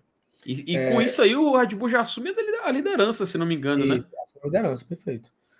É, Atlético Paranaense e Fortaleza, né? 0x1 aqui, inclusive a vitória ah, do Lion. É. Claro. Flamengo e Palmeiras, FT, você é o quê? Saulo, eu queria muito ver o Palmeiras vencendo esse jogo, ó. Ser bem sincero contigo, velho. Que só pra fazer eu... o mal mesmo, é? Só pela. Só pelo. Pro enxame mesmo. Sim, tô entendendo. Rapaz, é uma loucura, viu? Aí... Só rapidinho, Saulo, sobe rapidinho ali em cima, só pra ver como é que ficaria ali a situação. Minha nossa senhora, menino. Eita, rapaz. Porque o Botafogo só joga quinta, né? Então o Botafogo ele pode, ele pode ir pro jogo quinta-feira em terceiro. Pressionadíssimo, inclusive. Isso. Cara. É... O Corinthians é, recebe o Atlético Mineiro, Felipe, e, e eu mantendo a lógica, né? E é impressionante que todos estão jogando em casa, né? Inter, São Paulo e Corinthians, os três jogam em casa que são três times que podem ultrapassar o Fortaleza nessa rodada, né? E o Fortaleza jogando no estádio em que ele nunca venceu. Que ele nunca venceu. Então é uma rodada assim bastante preocupante, tá? Então acendam, acendam suas velas, soprem suas canelas por debaixo da porta, porque é uma rodada muito tensa, né? Ó, o Goiás ele recebe o Santos e aí é um confronto direto ali da parte de baixo. É, eu uhum. acho que o empate aqui é o melhor. O que, é que tu acha? Saulo, talvez seja a opção mais segura, né? Porque o Goiás iria para 36 pontos, o Santos ficaria com 39, ele se manteria ali na segunda página, né? Porque uma vitória do Santos, por exemplo, mandaria ele para 42. Ele já. já É, 39, 40, 41, perdão. Já ficaria ali na cola, né? Caso de derrota do Fortaleza. Então, acho que o mais seguro aí seria um empate ali na Serrinha. Talvez. Eu sei que vai, vai ter torcedor que talvez possa se perguntar de uma vitória do Goiás e tal mas eu acho que é bom porque é, tira dois pontos de cada um. Tira dois pontos aí da a chance de cada um chegar. Talvez seja o mais prudente. É, é isso. Aí, FT, tu não acha que. Não, mas eu acho que o, o Palmeiras ele segue na briga, independente desse jogo, né, Felipe? Contra o Flamengo, né? É, mas tu quer botar a vitória do Flamengo aí? Pra realinhar os chakras? É, né? Bora aí, bota uma vitória em casa aí pra não ficar muito. Vitória Estranho. do Flamengo, né? Não precisa também o, o oi da pata gulosa, né? É, a, a gente já, lar- já largou essa briga pelo G6 mesmo. É. Eu sempre gostei mais da Bahia- Sula mesmo. O Bahia recebe o Cuiabá. Aqui eu acho que é um outro confronto que eu aposto no, no empate, FT. O segundo empate. Rapaz, eu acho que esse jogo. Esse jogo tem mais cara de empate, talvez, do que Goiás e Santos, Saulo, ou não? É, assim, eu, é porque é um jogo, é um confronto direto, né, entre duas equipes da parte de baixo ali, podemos dizer assim. O Cuiabá que ele tá paquerando ali, mas não tá, né? E o Goiabá, que é um dos melhores visitantes do Campeonato Brasileiro. pô. Isso, um dos melhores visitantes do Campeonato brasileiro, é um time muito, né, cascudinho, chato. Empatou com o Santos, um jogo super chato de, de, de ver, porque é um time chato esse Cuiabá. Então eu imagino ali um empate também, né? Mais um mais um 0 a 0 ali, segura o Bahia Uhum. e segura o Cuiabá, né? Acho que é o mais seguro, inclusive. Botafogo e Grêmio FT, vamos mudar essa alegria pro torcedor do Botafogo, né? É, rapaz, bote, bote uma, pode botar um a zero aí. Fica Os tranquilo. respiram, né? Vai ficar bonito. Brigar lá em cima. E Ah, é aí um putaria. jogo. Hum. Aí é putaria, né? É, mas aqui, aqui é o seguinte: aqui é um jogo que só vai acontecer no final do mês. Não sei por que esse jogo foi, foi adiado, tá? Então, não vai ter Cruzeiro e Vasco nesse meio de semana. Esse jogo vai ser adiado. Isso é péssimo, né? Pros, pros, pros dois, né? Porque Os dois, cara. é um confronto, é uma final. Os dois estão ali, um em cima do outro. E com jogo para fazer, né? Eu não sabia desse detalhe, tá? Inclusive, o próximo jogo do Cruzeiro, Saulo, só é no sábado seguinte, mano. Lá no dia 11. Só no final de semana. Contra o Curitiba, que é outro time que tá. Em, em, em Largado casa, você campeonato. joga em casa? Curitiba joga em casa, tá? É um jogo fora pro Cruzeiro. Puxadíssimo, cara. Puxado, viu? Esse, olha, esse Cruzeiro, ele tá. Porque ter jogar menos, Felipe, nunca é bom. Né? Ainda mais Não, a você gente lembra de pressão 2020, né? Quando você tá numa, numa, numa pressão dessa, então o Cruzeiro tem um jogar menos com o Fortaleza e vai ficar com um menos contra o Vasco, né? É, então, assim, é um- um- um Tu lembra de 2020, Saulo? A gente com um jogo a menos, lembra? Lembro, mano, daquela, daquela, daquela porcaria. Macho, ele era eh, jogo menos, é algo que acaba enganando, velho. Então a gente tem que ter, tem que ter cuidado, aí, inclusive. Com certeza o torcedor do Cruzeiro deve estar se apegando a isso, cara. No 37 pontos ainda. Lá embaixo, teve o jogo do Fortaleza adiado, jogo com o Vasco também. Tem como não, né? É puxadíssimo, cara. Puxadíssimo. É, então, assim, querendo ou não, a zona não vai subir, né? Nessa rodada. Hum. Então, o Fortaleza pode abrir para oito pontos se ele vencer, se Deus quiser, né? E lembrando, ele abriria oito pontos com a maioria desses times faltando só cinco jogos para acabar o campeonato. Tá? E sim, faltando cinco jogos, são 15 pontos em disputa. hum, Fortaleza já ultrapassaria pelo menos ali, chegaria na margem da metade desses pontos, né? Então ele ficaria ali umas duas ou três rodadas de matematicamente conseguir já garantir essa, essa permanência. Então é um jogo crucial, é uma, é uma rodada crucial para isso, por conta desses jogos, muito, como eu falei no começo, muitos confrontos diretos entre equipes que estão na mesma zona. Então a tendência, meu amigo, é ser loucura. A tendência é ser loucura e muita definição acontecer agora nessa rodada, viu? É isso. Torcer para dar certo, né? É. Alinhar aqui os chakras e pra gente seguir. Então, obrigado a galera que tá assistindo o corte aí do, da Peitica. Deixa o like, se inscreve aqui no Glória e Tradição. EFT, aí é o seguinte, como é que muda aqui? O cenário. Pronto, já mudado. É, Foi bom. Fala- É Saulo, só uma coisa. Vamos dar um recadinho aqui para a turma. Aproveitar que a gente está aqui. Eu queria, de- dar, eu queria dar um outro recado antes, assim. Opa, Primeiro, agradecer a audiência aqui, tá? Audiência boa, de certa forma. Mas quem não deixou o like ainda, deixa o like, né? Porque o like ajuda, tem menos de 300 likes só. Então dá pra gente bater aí os 600, 700 likes na live. Felipe, estamos com um pouquinho mais de 50 para chegar nos 40 mil, cara. Ou acredito não, velho. Ó, oh, falta sabe quantos? 51. 51 inscritos para a gente bater a marca de 40 mil. Nós estamos tentando faz tempo bater Cara, a marca tá... dos 40 mil. Tão perto e tão longe, né? Tão perto e tão longe, não é isso? Mas dá aí o recado aí, vamos embora.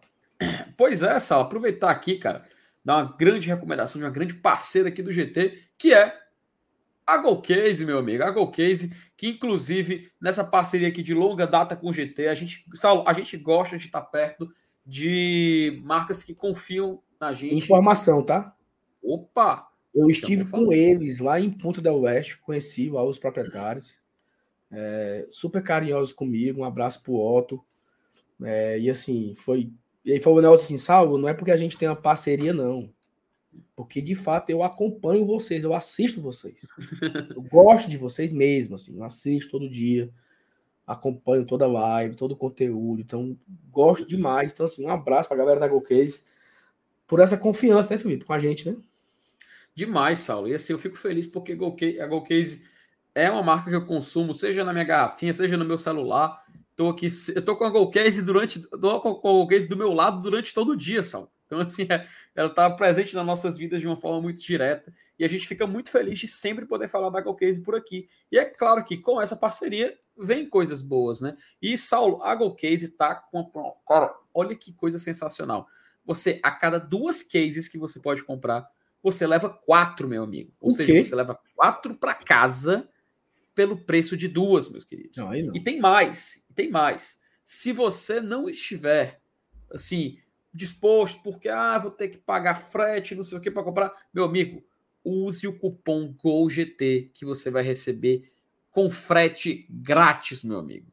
É uma garapa enorme, porque você leva quatro pelo preço de duas, além de você ainda ter frete grátis. Você fala, mas Felipe, eu já tenho uma capinha da GoCase. Eu já tenho uma capinha da GoCase. Mas, meu amigo, é o seguinte, a GoCase não é só capinha de celular. A GoCase tem, além das capinhas, garrafas térmicas, tem carregadores portáteis, tem carregadores turbo e o Saulo não tem só produtos do Fortaleza, tá? Se você quiser utilizar o cupom do GolGT aqui, ó, coleções. Saulo, se o cara quiser comprar do Naruto, ele tem. Quer comprar do, sei lá, do Homem-Aranha, tem. Da Disney, Star Wars, times de futebol, você não torce Fortaleza, mas quer usar o cupom? Faça isso. Pode comprar aí. Você pode comprar aí para qualquer clube aqui, ó. Seleção brasileira. Os tios carinhosos, os tios carinhosos. Os Cios Carinhosos. Tá aqui, ó. Os Cios... Vou até clicar em cima, Saulo. Aqui, ó. Os Cios Carinhosos. Os Cios Carinhosos estão aqui para ajudar. Se precisar, é só chamar. É, rapaz. Olha, ó. O Saulo, o nosso ursinho carinhoso do GT, aqui mostrando que você pode comprar lancheiras, bolsas, acessórios, tudo isso com o cupom GT para você receber, meu amigo, de graça na questão do frete, tá? E detalhe, Saulo, garrafas térmicas. Que eu, eu sou apaixonado. Eu sou apaixonado, eu sou apaixonado, Saulo Alves, nessa aqui, ó. 360 da El Lion. Meu amigo, olha que massa aqui, Saulo. Olha que massa. A capinha do El Lion. Essa, essa é muito linda, cara. Essa garrafa é muito linda, viu? Saulo, olha aqui, ó. 360, meu amigo. Todos os escudos. O leão aqui, ó. É o Lion. Aí você, ah, mas eu não sei como é dentro. Ó, a gente abre aqui e mostra. O quê? Meu amigo. Olha isso, praticamente você entra na garrafa. Olha, ó. Demais, demais, demais. Top. Meu amigo, é uma garapa medonha. Na Gold Case você pode adquirir suas garrafinhas em 360 do Fortaleza. Esse aqui da Glória. Ah, eu gosto muito da camisa Glória do Fortaleza.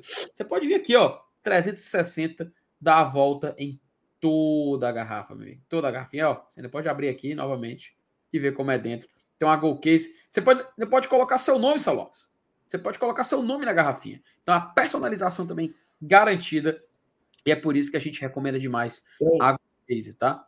É. Detalhes as capinhas do Fortaleza. A gente também teve novidades, cara. Tem essa do estádio que eu sou apaixonada. Tem essa aqui que é um mosaico de imagens também muito bonito. Você também, ó, pode colocar o seu nome nas suas capinhas. Eu tenho meu nome na minha. Saulo também pode botar, mas vamos fazer um exemplo. Vou pegar aqui a nossa camisa tradição, Sal.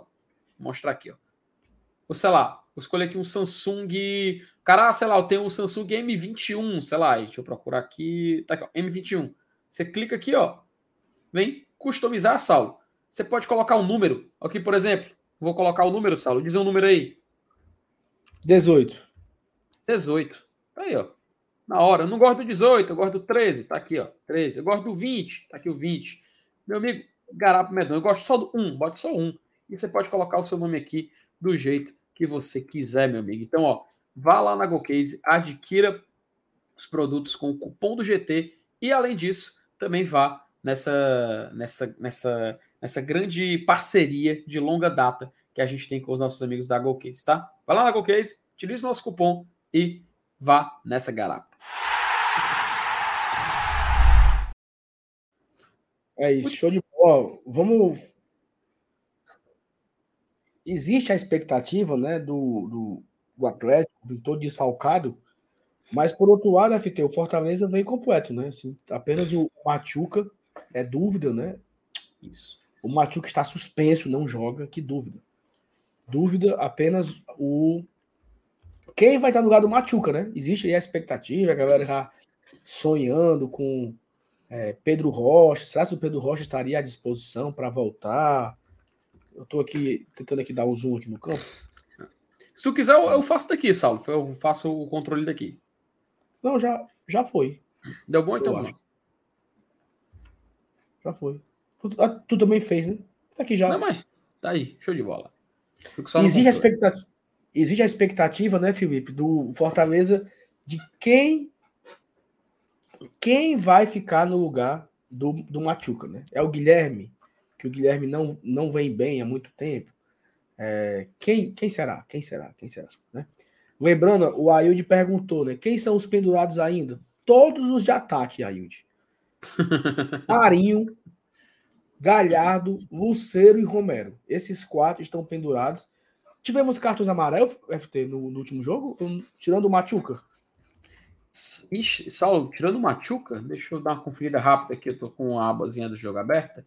Nós tivemos cartões amarelos para Emmanuel Machuca e somente, tá? Só ele tomou cartão. Então, então já está respondida a dúvida, né? Apenas o Machuca tomou cartão, apenas ele estava pendurado, ficou suspenso e ninguém mais está pendurado, né? Todos à disposição, tirando esses quatro aí que são dúvida. FT, é... tem dúvida aí pro gol não, né? Não, Ricardo? Saulo, an antes disso, vamos, vamos fazer aqui a vinhetinha, né? Para a gente poder ah, fazer o, o, aqui a nossa apresentação direitinho para a turma. E aí foi, a gente vai poder. Pois, foi, pois tu começa lá, tu começa falando. Vamos lá. Salve, salve, turma! Estamos aqui no campinho do GT, já preparando a escalação para o jogo de logo mais. Atlético Paranaense Fortaleza, 33 rodada do Campeonato Brasileiro. Mas o fato nessa aula é que a gente vai ter uma, um confronto curioso, né? Porque lá na Arena da Baixada, né, atualmente Liga Arena, Fortaleza não venceu. E a gente vai justamente discutir essa questão do time do Fortaleza, né? A gente até comentava na live de ontem que o Fortaleza chega com alguns desfalques, né? A gente não conta, por exemplo, com o Machuca. Temos alguns jogadores é, pendurados, né? Como o Caleb, você falou já, o Caleb, Marinho, Galhardo, Romero, Lucero, todos pendurados. Mas o fato, Saulo, é que o Fortaleza chega para esse jogo novamente com aquele pensamento de que é vencer ou vencer. Né? A gente sabe que a, dificuldade do Fortaleza em voltar a reencontrar o caminho das vitórias nesse momento da temporada está muito grande, mas o fato é que a gente não pode se deixar bater e o time tem que ir para cima e tentar passar por cima desse Atlético. Saulo, vamos aqui montar então o Fortaleza perfeito para esse jogo, em virtude desses desfalques, desses problemas, mas a discussão do goleiro é algo que, para mim, hoje no Fortaleza é poupa tempo. Não sei é, se não você. Tem, não tem debate, não. Acho que João Ricardo é o titular e, e, e não existe qualquer dúvida em relação a isso. E eu já. E digo mais. Como Opa. diria seu doutor, doutor Pipi, né? E digo mais. Os outros seis, para mim, também não tem dúvida. Tinga, Brites, Tite, Pacheco, Caio e Zé Wells. Para mim, não tem dúvida. O que, é que você acha? Saulo, eu concordo demais, cara. Eu acho que a gente tem que, inclusive, tentar já se manter confiante nessa defesa titular do Fortaleza, né? A gente sabe que quando teve a oportunidade de utilizar jogadores que não são considerados titulares foi um desastre, foi aquele jogo contra o Atlético Mineiro. Mas o fato é que, apesar do Fortaleza estar tomando muitos gols, porque isso também, Saulo, além de tudo, é uma preocupação do torcedor, né? Se a gente for olhar as últimas partidas, o Fortaleza não levou gol só na partida contra contra o que o Santos, porque depois foi Inter, América Mineiro, Curitiba, América Mineiro de novo na, no Campeonato Brasileiro, Fluminense, Corinthians, São Paulo, Corinthians novamente, Grêmio. Ah, a vitória contra 2 a 0, de 2 a 0 contra o Corinthians na Sula, não tomamos gol, mas aí voltou para América, Vasco, Bahia, LDU, Atlético Mineiro e o Flamengo na última rodada. Então, assim, o Fortaleza está sendo muito vazado na sua defesa. Isso é um aspecto que é preocupante. Então, o quão mais próximo a gente estiver daquele time que a gente considera titular e que a gente tem uma certa confiança ainda assim, eu acho que é o mais, é o mais prudente. Então, pode colocar aí Tinga, Brits, Tite e o Pacheco, que dá pelo menos para a gente esperar algo. Tinga. Eita, aqui meu mouse ficou ruim aqui. Tinga, Brits. Se você quiser, eu tenho, eu tenho um controle aqui na outra aba. Não, é porque o, o mouse deu uma travada, mas acho que agora voltou. E o Pacheco. Né? Exato. Aí, na frente aqui, nós temos opções, assim, acho que o Caio não vem bem. Alguns jogos o Caio não vem bem. Mas é o melhor que temos ainda. Né? Acho que mesmo o Caio não, não estando bem, mesmo não mostrando o seu melhor futebol, é o melhor que nós temos ainda ainda. E a pior fase dele, né, Fortaleza? Saulo, aqui no Fortaleza, aparentemente. Pelo menos o futebol dele tá bem abaixo do que a gente esperava, né? Se a gente pegar, um, inclusive, um recorte do, dos jogos recentes para cá, talvez seja até coerente o que ele vem apresentando. Mas, na minha opinião, tá abaixo, cara. Tá irreconhecível ao que a gente poderia dizer de um futebol digno do Carlos Alexandre, né? Tanto que a gente especulou seleção, cara, para ele. Hoje é uma tristeza. E aí o Zé, né, que não jogou no titular no último jogo, jogou em cinco minutos, o Ravito colocou aí. O Velho tava colocando eu e quando saiu o segundo gol do Flamengo, né? Já, uhum. tinha, já tava, ele tava na, na beira do campo ali quando saiu o segundo gol. Acredito que ele foi poupado por desgaste, né? Imagino. O Voivoda preferiu dar quase o jogo inteiro pro Sacha, né? 90 minutos o Sacha jogou. Então o Zé vem descansado para esse jogo. E eu acho que é uma peça muito importante. Durante o jogo com o Flamengo, em diversas vezes nós sentimos falta do, do Zé Everson, né? Assim, pô, cara, uhum. falta o Zé nesse meio campo para dar o combate, para dar uma porrada, né? E coerente, é, é, é, é, coisas do destino, né? O Sacha, ele meio que participa dos dois gols, né? Ele foi uhum. mole nas duas marcações ali. No, no, no, primeiro gol ele foi mole na marcação, no segundo gol ele perdeu a bola. A bola dominada ali, ele recebeu e a bola foi para trás e, e o Flamengo acha o segundo gol. Eu acho que com o Zé teria, poderia ter sido um pouco diferente o jogo de domingo. A gente tem uma novidade aqui no meio que o Caleb voltou a ser relacionado, né? Ou pelo menos ele voltou a viajar. Fica a dúvida se ele de fato será relacionado ou se vai ser ainda tratando somente para o jogo contra o Cuiabá. Mas o Pochettino também veio um pouco abaixo nos últimos jogos, né? então fica aí uma dúvida sobre esse homem de meio campo. O que é que você pensa para esse meio campo aí? Saulo, vou ser sincero contigo, cara. Eu queria muito poder responder Caleb, sabe? Caleb ali caindo um pouco mais pro lado, pro lado direito, a gente poder fazer um time ali um pouco diferente nessa linha de frente. Mas saber que o Caleb tá voltando, né? Tá voltando dessa, dessa lesão dele, né? Ele saiu agora dessa longa transição que ele estava submetido. A gente não fica confortável para colocar como titular. E até eu tô vendo no chat nosso querido Romney falando também que o Pochettino não está nos seus melhores dias. E de fato, mas assim, eu, eu, pergunto, Saulo, quem é que está nos seus melhores dias no Fortaleza atualmente? Né, a gente viu momentos, né, lapsos de bom futebol de Luceiro, por exemplo, o gol dele contra o Atlético Mineiro foi um exemplo disso. A gente pode até acreditar uma partida, apesar da derrota, né, uma boa apresentação do Brits, não sei. Analise dessa forma. Mas, no geral, eu não, tô, eu não me vejo encontrando alguém que está fazendo um futebol que a gente pode dizer que está satisfazendo, né? Então, assim, tirando tudo isso e colocando, precisando colocar alguém, eu acho que não, não foge muito. É manter o Poquetino e tentar retornar, né? Tentar recuperar esse bom futebol. O que, infelizmente, vai ser o caso. Então vamos de Poquetino mesmo. É. Pra mim é. Pode colocar o homem aí. E o Crispim? Bom, o Crispim. É... Tu acha que ele entrou bem, Saulo? No passado? Cara, eu acho que ele entrou mais agitado, né? Assim. Mostrar rápido. serviço, né? É, mostrou serviço, finalizou de fora da área, botou um bola na trave, quase faz gol de empate. Eu achei o Crispim mais perigoso que o Poquetino, mas é uma, é uma escolha muito difícil, sabe? É, Topa é colocar o Crispim aí? Cara, eu vou colocar o Crispim. Bota aí. Só mesmo, assim, é com muita dor também, sabe? Mas não é o, na melhor escolha, não. Mas é porque, assim, o Pochettino tá mal, então vamos mudar um pouco, né? Vamos pensar diferente. Uhum. O Davi falou que o melhor lugar pro Crispim é fora do time. que é isso? Ah, o, Davi, o Davi tem um ponto. Ele não é, não é todo é. errado, não. Mas, é. ó, Caleb tá voltando de lesão. Poquetino, ele tá um pouco abaixo. Exato. A gente poderia testar o, o Crispim ali, né? Uhum. Pelo menos um tempo, né? Ver. No intervalo, o Poquetino volta, né?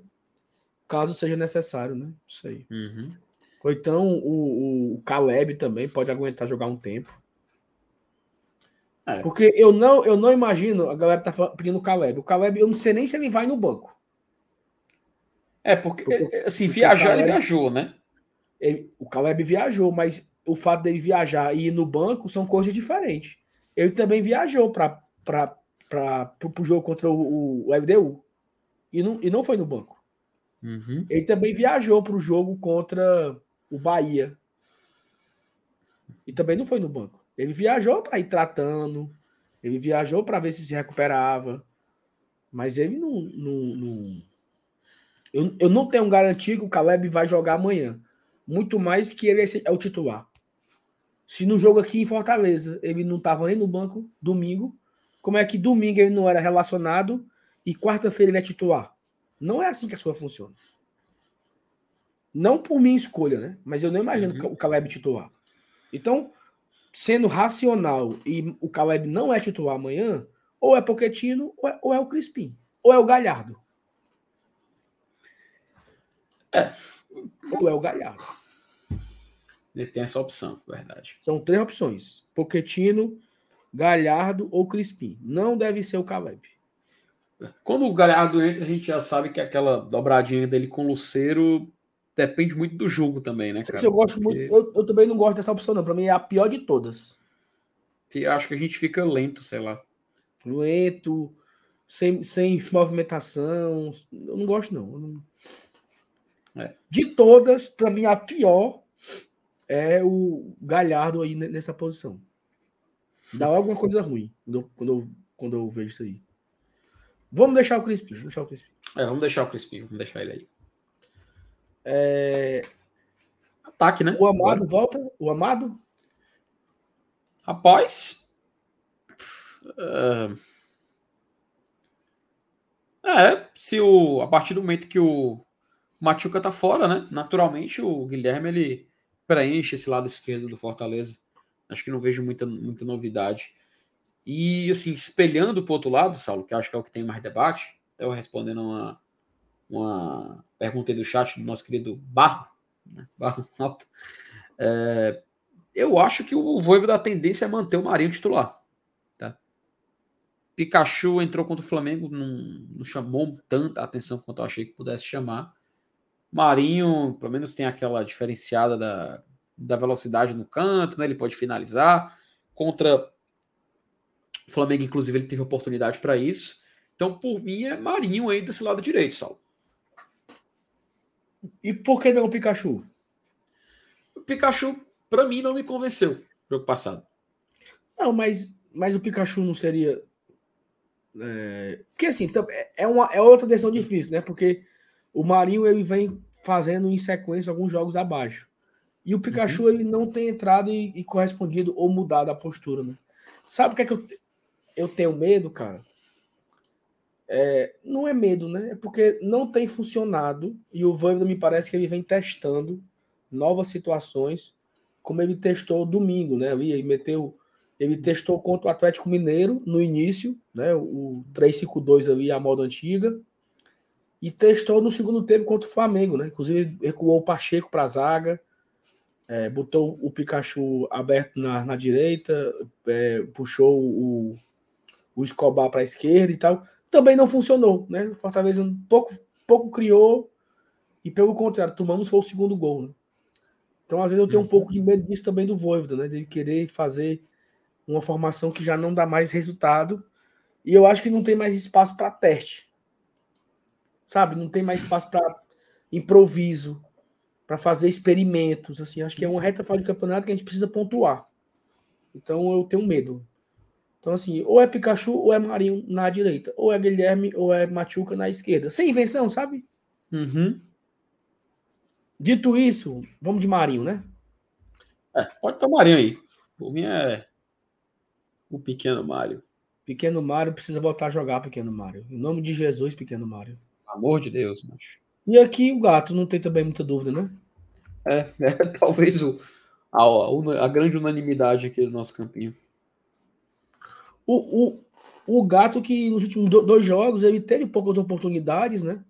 Só que numa jogada individual e do, do, do Escobar contra o Atlético Mineiro, né? Roubou a bola, deu para ele e finalizou. Mas contra o Flamengo ele não teve chance de finalizar, né? A bola não chegava para ele. É difícil a gente cobrar, né, Saulo, isso aí dele, porque o Luceiro, cara, ele é muito qualificado, ele é, ele é diferenciado, inclusive.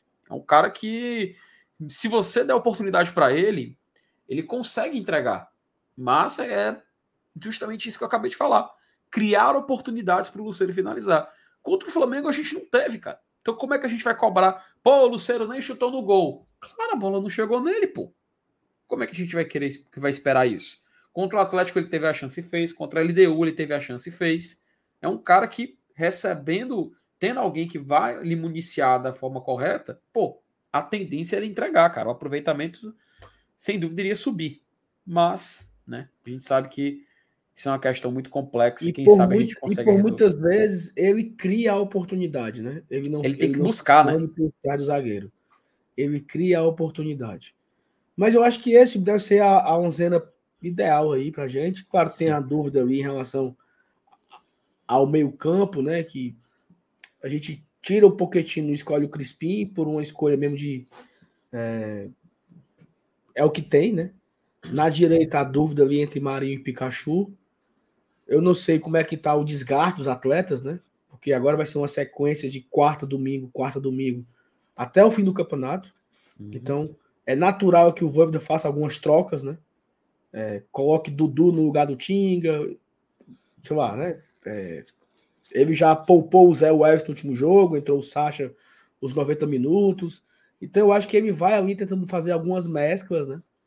É, jogos importantes e tal. Não sei como é que como é que tá. Eu não sei o que é que diz a fisiologia, né? Mas sem ter as informações de quem treinou e de desgaste físico, a gente julga que isso aí é o ideal, né? É, cara, por mim é o ideal. Por mim, inclusive, pode tirar print, viu, professor? É isso. Virou. Vamos lá. Felipe, levantar aqui num ponto, né, o Davi, hum. se o Pedro Rocha não seria uma opção ao invés do Amado. E aí, Davi, eu acho que é um, um tema bem delicado até de, de, de falar, porque assim, o Pedro Rocha não joga desde fevereiro. Cara, eu não espero nada do Pedro Rocha. Assim, e, e, e, isso não é não é desmerecendo ele, não. É porque o cara vem de uma cirurgia de oito meses sem jogar bola. Então, eu não, eu não coloco nenhuma expectativa no Pedro Rocha em 2023. Que ele consiga jogar né, alguns minutos, entrando, participando de alguns jogos. Para quem sabe ele termina o ano, né? E com ritmo. Começa no ano que vem uma pré-temporada de novo ali em dezembro, né? O time, o time se deve, deve se em janeiro ali o time se reapresenta para fazer os treinamentos, os testes, os exames, para ele ter uma temporada 24 ótima. Mas eu não consigo imaginar o Pedro entregando, sendo protagonista nessa reta final. Porque não é assim com ninguém, né, Felipe? Não é assim com jogador nenhum. Nós vimos isso com o, é, o próprio. Tu lembra do, do Ederson, quando ele voltou de lesão? Demorou, Sim. né? Demorou para ele encaixar num ritmo aceitável, sabe? Para ele.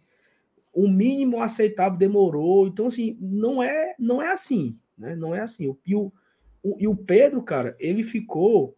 Assim, você viu contra o Bahia que ele entrou ali, os poucos minutos que ele participou, você viu que o cara tava perdido, assim, fora de ritmo total, né? Fora de. de como é que é a galera? Rotação, né? Ele tava em outra rotação. Então, eu não consigo imaginar ele ser o titular. Né? Eu consigo imaginar ele jogar amanhã 10 minutos, jogar contra o Cuiabá 20 minutos. E assim, né? aos poucos ele vai entrando, joga 10, 15 minutos. Se tiver a chance de fazer um gol, ótimo, né? Ganha uma. uma é, aumenta a confiança dele. Mas eu não imagino o Bruno, o Pedro Rocha sendo titular em nenhum jogo até o final do ano. Porque não é assim que acontece, né? Não, não é. É uma cirurgia muito, muito, muito dura, sabe? Muito, muito, muito pesada a cirurgia do Pedro Rocha. Não é uma cirurgia, uma cirurgiazinha no, no dedo, né? E dos atletas que nós tivemos aqui no Fortaleza, que fizeram uma cirurgia dessa, eu lembro logo do Ederson, cara. Que o Ederson, ele não voltou bem e demorou, né? Pro Ederson se recuperar de novo, demorou pro Ederson ter ritmo. É, então eu não, eu não, consigo imaginar o Pedro Rocha com esse protagonismo, não. Pois que é, que tu acha? Por aí, né? Não, cara, eu concordo contigo demais, cara. E assim, ainda a, essa questão da volta de lesão, essa questão de, da busca pelo protagonismo. Até o, o Georges falou algo no chat que eu concordo muito, cara. É uma, seria uma aposta arriscada, né? E a gente sabe que tudo que o Fortaleza não precisa nesse momento é de algo que possa ser considerado uma aposta, né? A gente precisa de certezas. E o Pedro Rocha, apesar de todo momento que ele passa, de toda essa fase de transição, né? Porque, assim, apesar dele ter voltado a já atuar, eu considero ainda como uma transição, sabe? Ele passou sim, muito total. tempo parado. É até o final do ano, sim. É até o final do ano, sim. Vai ser, talvez, no começo da próxima temporada, quando terminar o ano, tirar as férias, tiver a pré-temporada, ele poder, é, poder voltar para o ritmo de jogo, aqueles primeiros jogos de campeonato cearense, a gente possa encontrar um Pedro Rocha diferente, a gente possa, quem sabe, olhar um jogador que passe a confiança necessária para estar tá em campo, né? Mas no momento atual, concordo demais. É, acho que foi retocável o comentário. É, seria muita. Talvez não sei se pretensão é a palavra correta, mas talvez seria algo muito arriscado da gente botar toda essa confiança no Pedro Rocha. Saulo, teve uma e assim, notícia... acabar, e aquilo que eu acabei de falar, né? Eu acho que não tem tempo para testes. Uhum. Né? Não, é, não é isso agora. A gente não precisa testar o Pedro Rocha para ver se ele ajuda. Eu acho que não tem espaço para isso. Eu acho que o espaço agora é fazer ali o básico, falar que a galera fala, fala no grupo, né? Eu acho que tem que fazer gol e não tomar. Né? e o, o importante é que... é que seremos sempre Fortaleza, né? O cara comentou assim, né? O que é que tem que fazer? Pai, é fazer gol e não levar. Né? E aí dá certo. É foda. Se ele fizer é. gol e não levar, ganha. Meu Jesus. Ó, oh, só uma notícia aqui rapidinho, tá? É, o Gabriel Sá, que é o setorista lá do São Paulo, que traz muitas informações no Twitter e tudo mais, ele tweetou assim no X, né? Na verdade.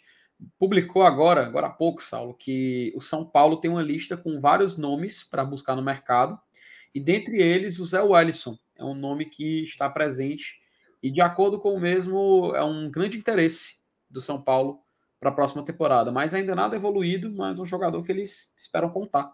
Aí uma notícia que acabou de sair aqui. São Paulo já olhando para o ano que vem, né? São Paulo campeonato. É, o, o Fortaleza ele também está olhando no mercado, Felipe. Ele, talvez ele queira também trazer o Messi. Não, mas assim, agora, agora falando sério. Bons jogadores serão é, procurados, né? especulados né? em outros clubes, né? Isso é normal. E o São Paulo tem a multa, né? O, o Zé Wells tem multa, né? Ele uhum. tem um. O Fortaleza, não me engano, é até 2027. O contrato com o Zé Everson, um contrato longo que assinou, de cinco anos. Então, um contrato longo, é um, um, uma multa alta. Fortaleza, Felipe, ele, o Fortaleza fez uma operação chamada Operação Pikachu, ano passado. E a Operação Pikachu, ela fez o Fortaleza revisitar quase todos os contratos dos seus jogadores. Então, assim, não tem nenhum jogador do Fortaleza que a multa seja abaixo de 10 milhões de reais. Nenhum. Uhum. Tem uns que é 10 e pouquinho, tem uns que 30, tem multa de 15, tem multa de 25, tem multa de 40. Então, assim, Fortaleza, se o São Paulo quiser comprar o Zé Everson, é muito fácil. Fortaleza, tá aqui o papel, como diria Castrinho, né? Tá aqui o papel timbrado, a proposta oficial, a multa é de tanto, nós estamos oferecendo tanto, vou pagar tanto à vista, vou pagar tanto parcelado, vou pagar tanto assim, tanto assado, tá aqui a garantia do pagamento, você aceita? Fortaleza diz sim ou não, e aperta a mão do outro, assina os contratos, farra o Pix, beleza, e é assim que acontece. Então não é assim, o São Paulo quer o Zé Everson. Oh, meu Deus, o São Paulo quer o Zé Everson. Vou morrer. Não, não é, não é mais assim. Não é uhum. é mais assim. Um dia foi assim, um dia foi jogador quer o jogador quer um time que é um jogador nosso, leve acabou. Hoje não é mais assim. Hoje tem multa, tem contrato. é diferente, né? Outra história, cara. É outra história.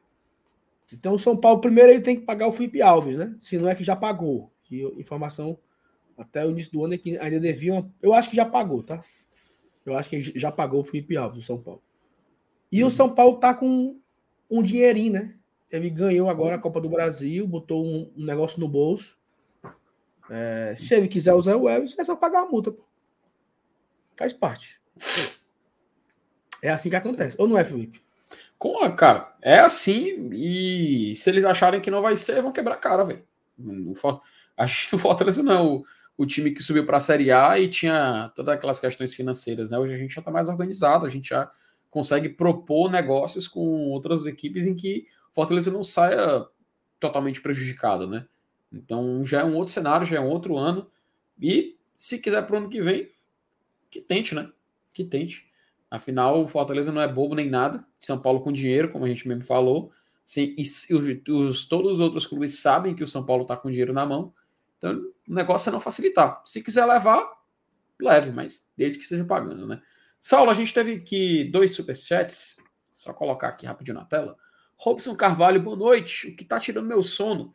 Em 22, todos diziam que estávamos rebaixados e escapamos. Em 23, todos, todos dizem que estamos salvos. Aí tem essa pressão do rebaixamento, né? É uma loucura do Campeonato Brasileiro, Robson. É, o Campeonato Brasileiro é assim mesmo, cara. É a gente, rodada após rodada, fazendo conta tudo mais. É uma insanidade esse campeonato. Mas obrigado aí pelo seu superchat, a gente agradece demais. E o Léo Ivo, Saulo, ele mandou uma pergunta, sei para tu responder. Ouviram um boato do Iceman no Channel? Teve essa, essa história aí, né, ao longo do dia, mas não, não tenho nada a falar não, Felipe, sobre isso. Saulo, se for, a gente sabe que em 2019 era um sonho do Ceará, um sonho do Robson de Castro. Ele foi até no Globo Esporte. Você lembra, Saulo? Uhum. Vai estar no Globo Esporte lá para falar que não, não estamos interessados no Bruno Melo, mas estamos sim no Felipe Alves. Fizemos proposta, papel timbrado e tal. Tanto que ficou famosa essa frase. E não foi, né? Mas está aí. Se queriam em 2019 para 2024, acho que se for atrás, né? Talvez é um grande sonho antigo da turma de lá. É isso. Simbora? Simbora, puxar o carro, né? Abraço amanhã... todo mundo. Amanhã tem um bocado de cor aqui, né, Felipe? Lembrando que amanhã tem jornada quádrupla no GT, viu, Saluados? Teremos conteúdo 6 da manhã, conteúdo meio-dia.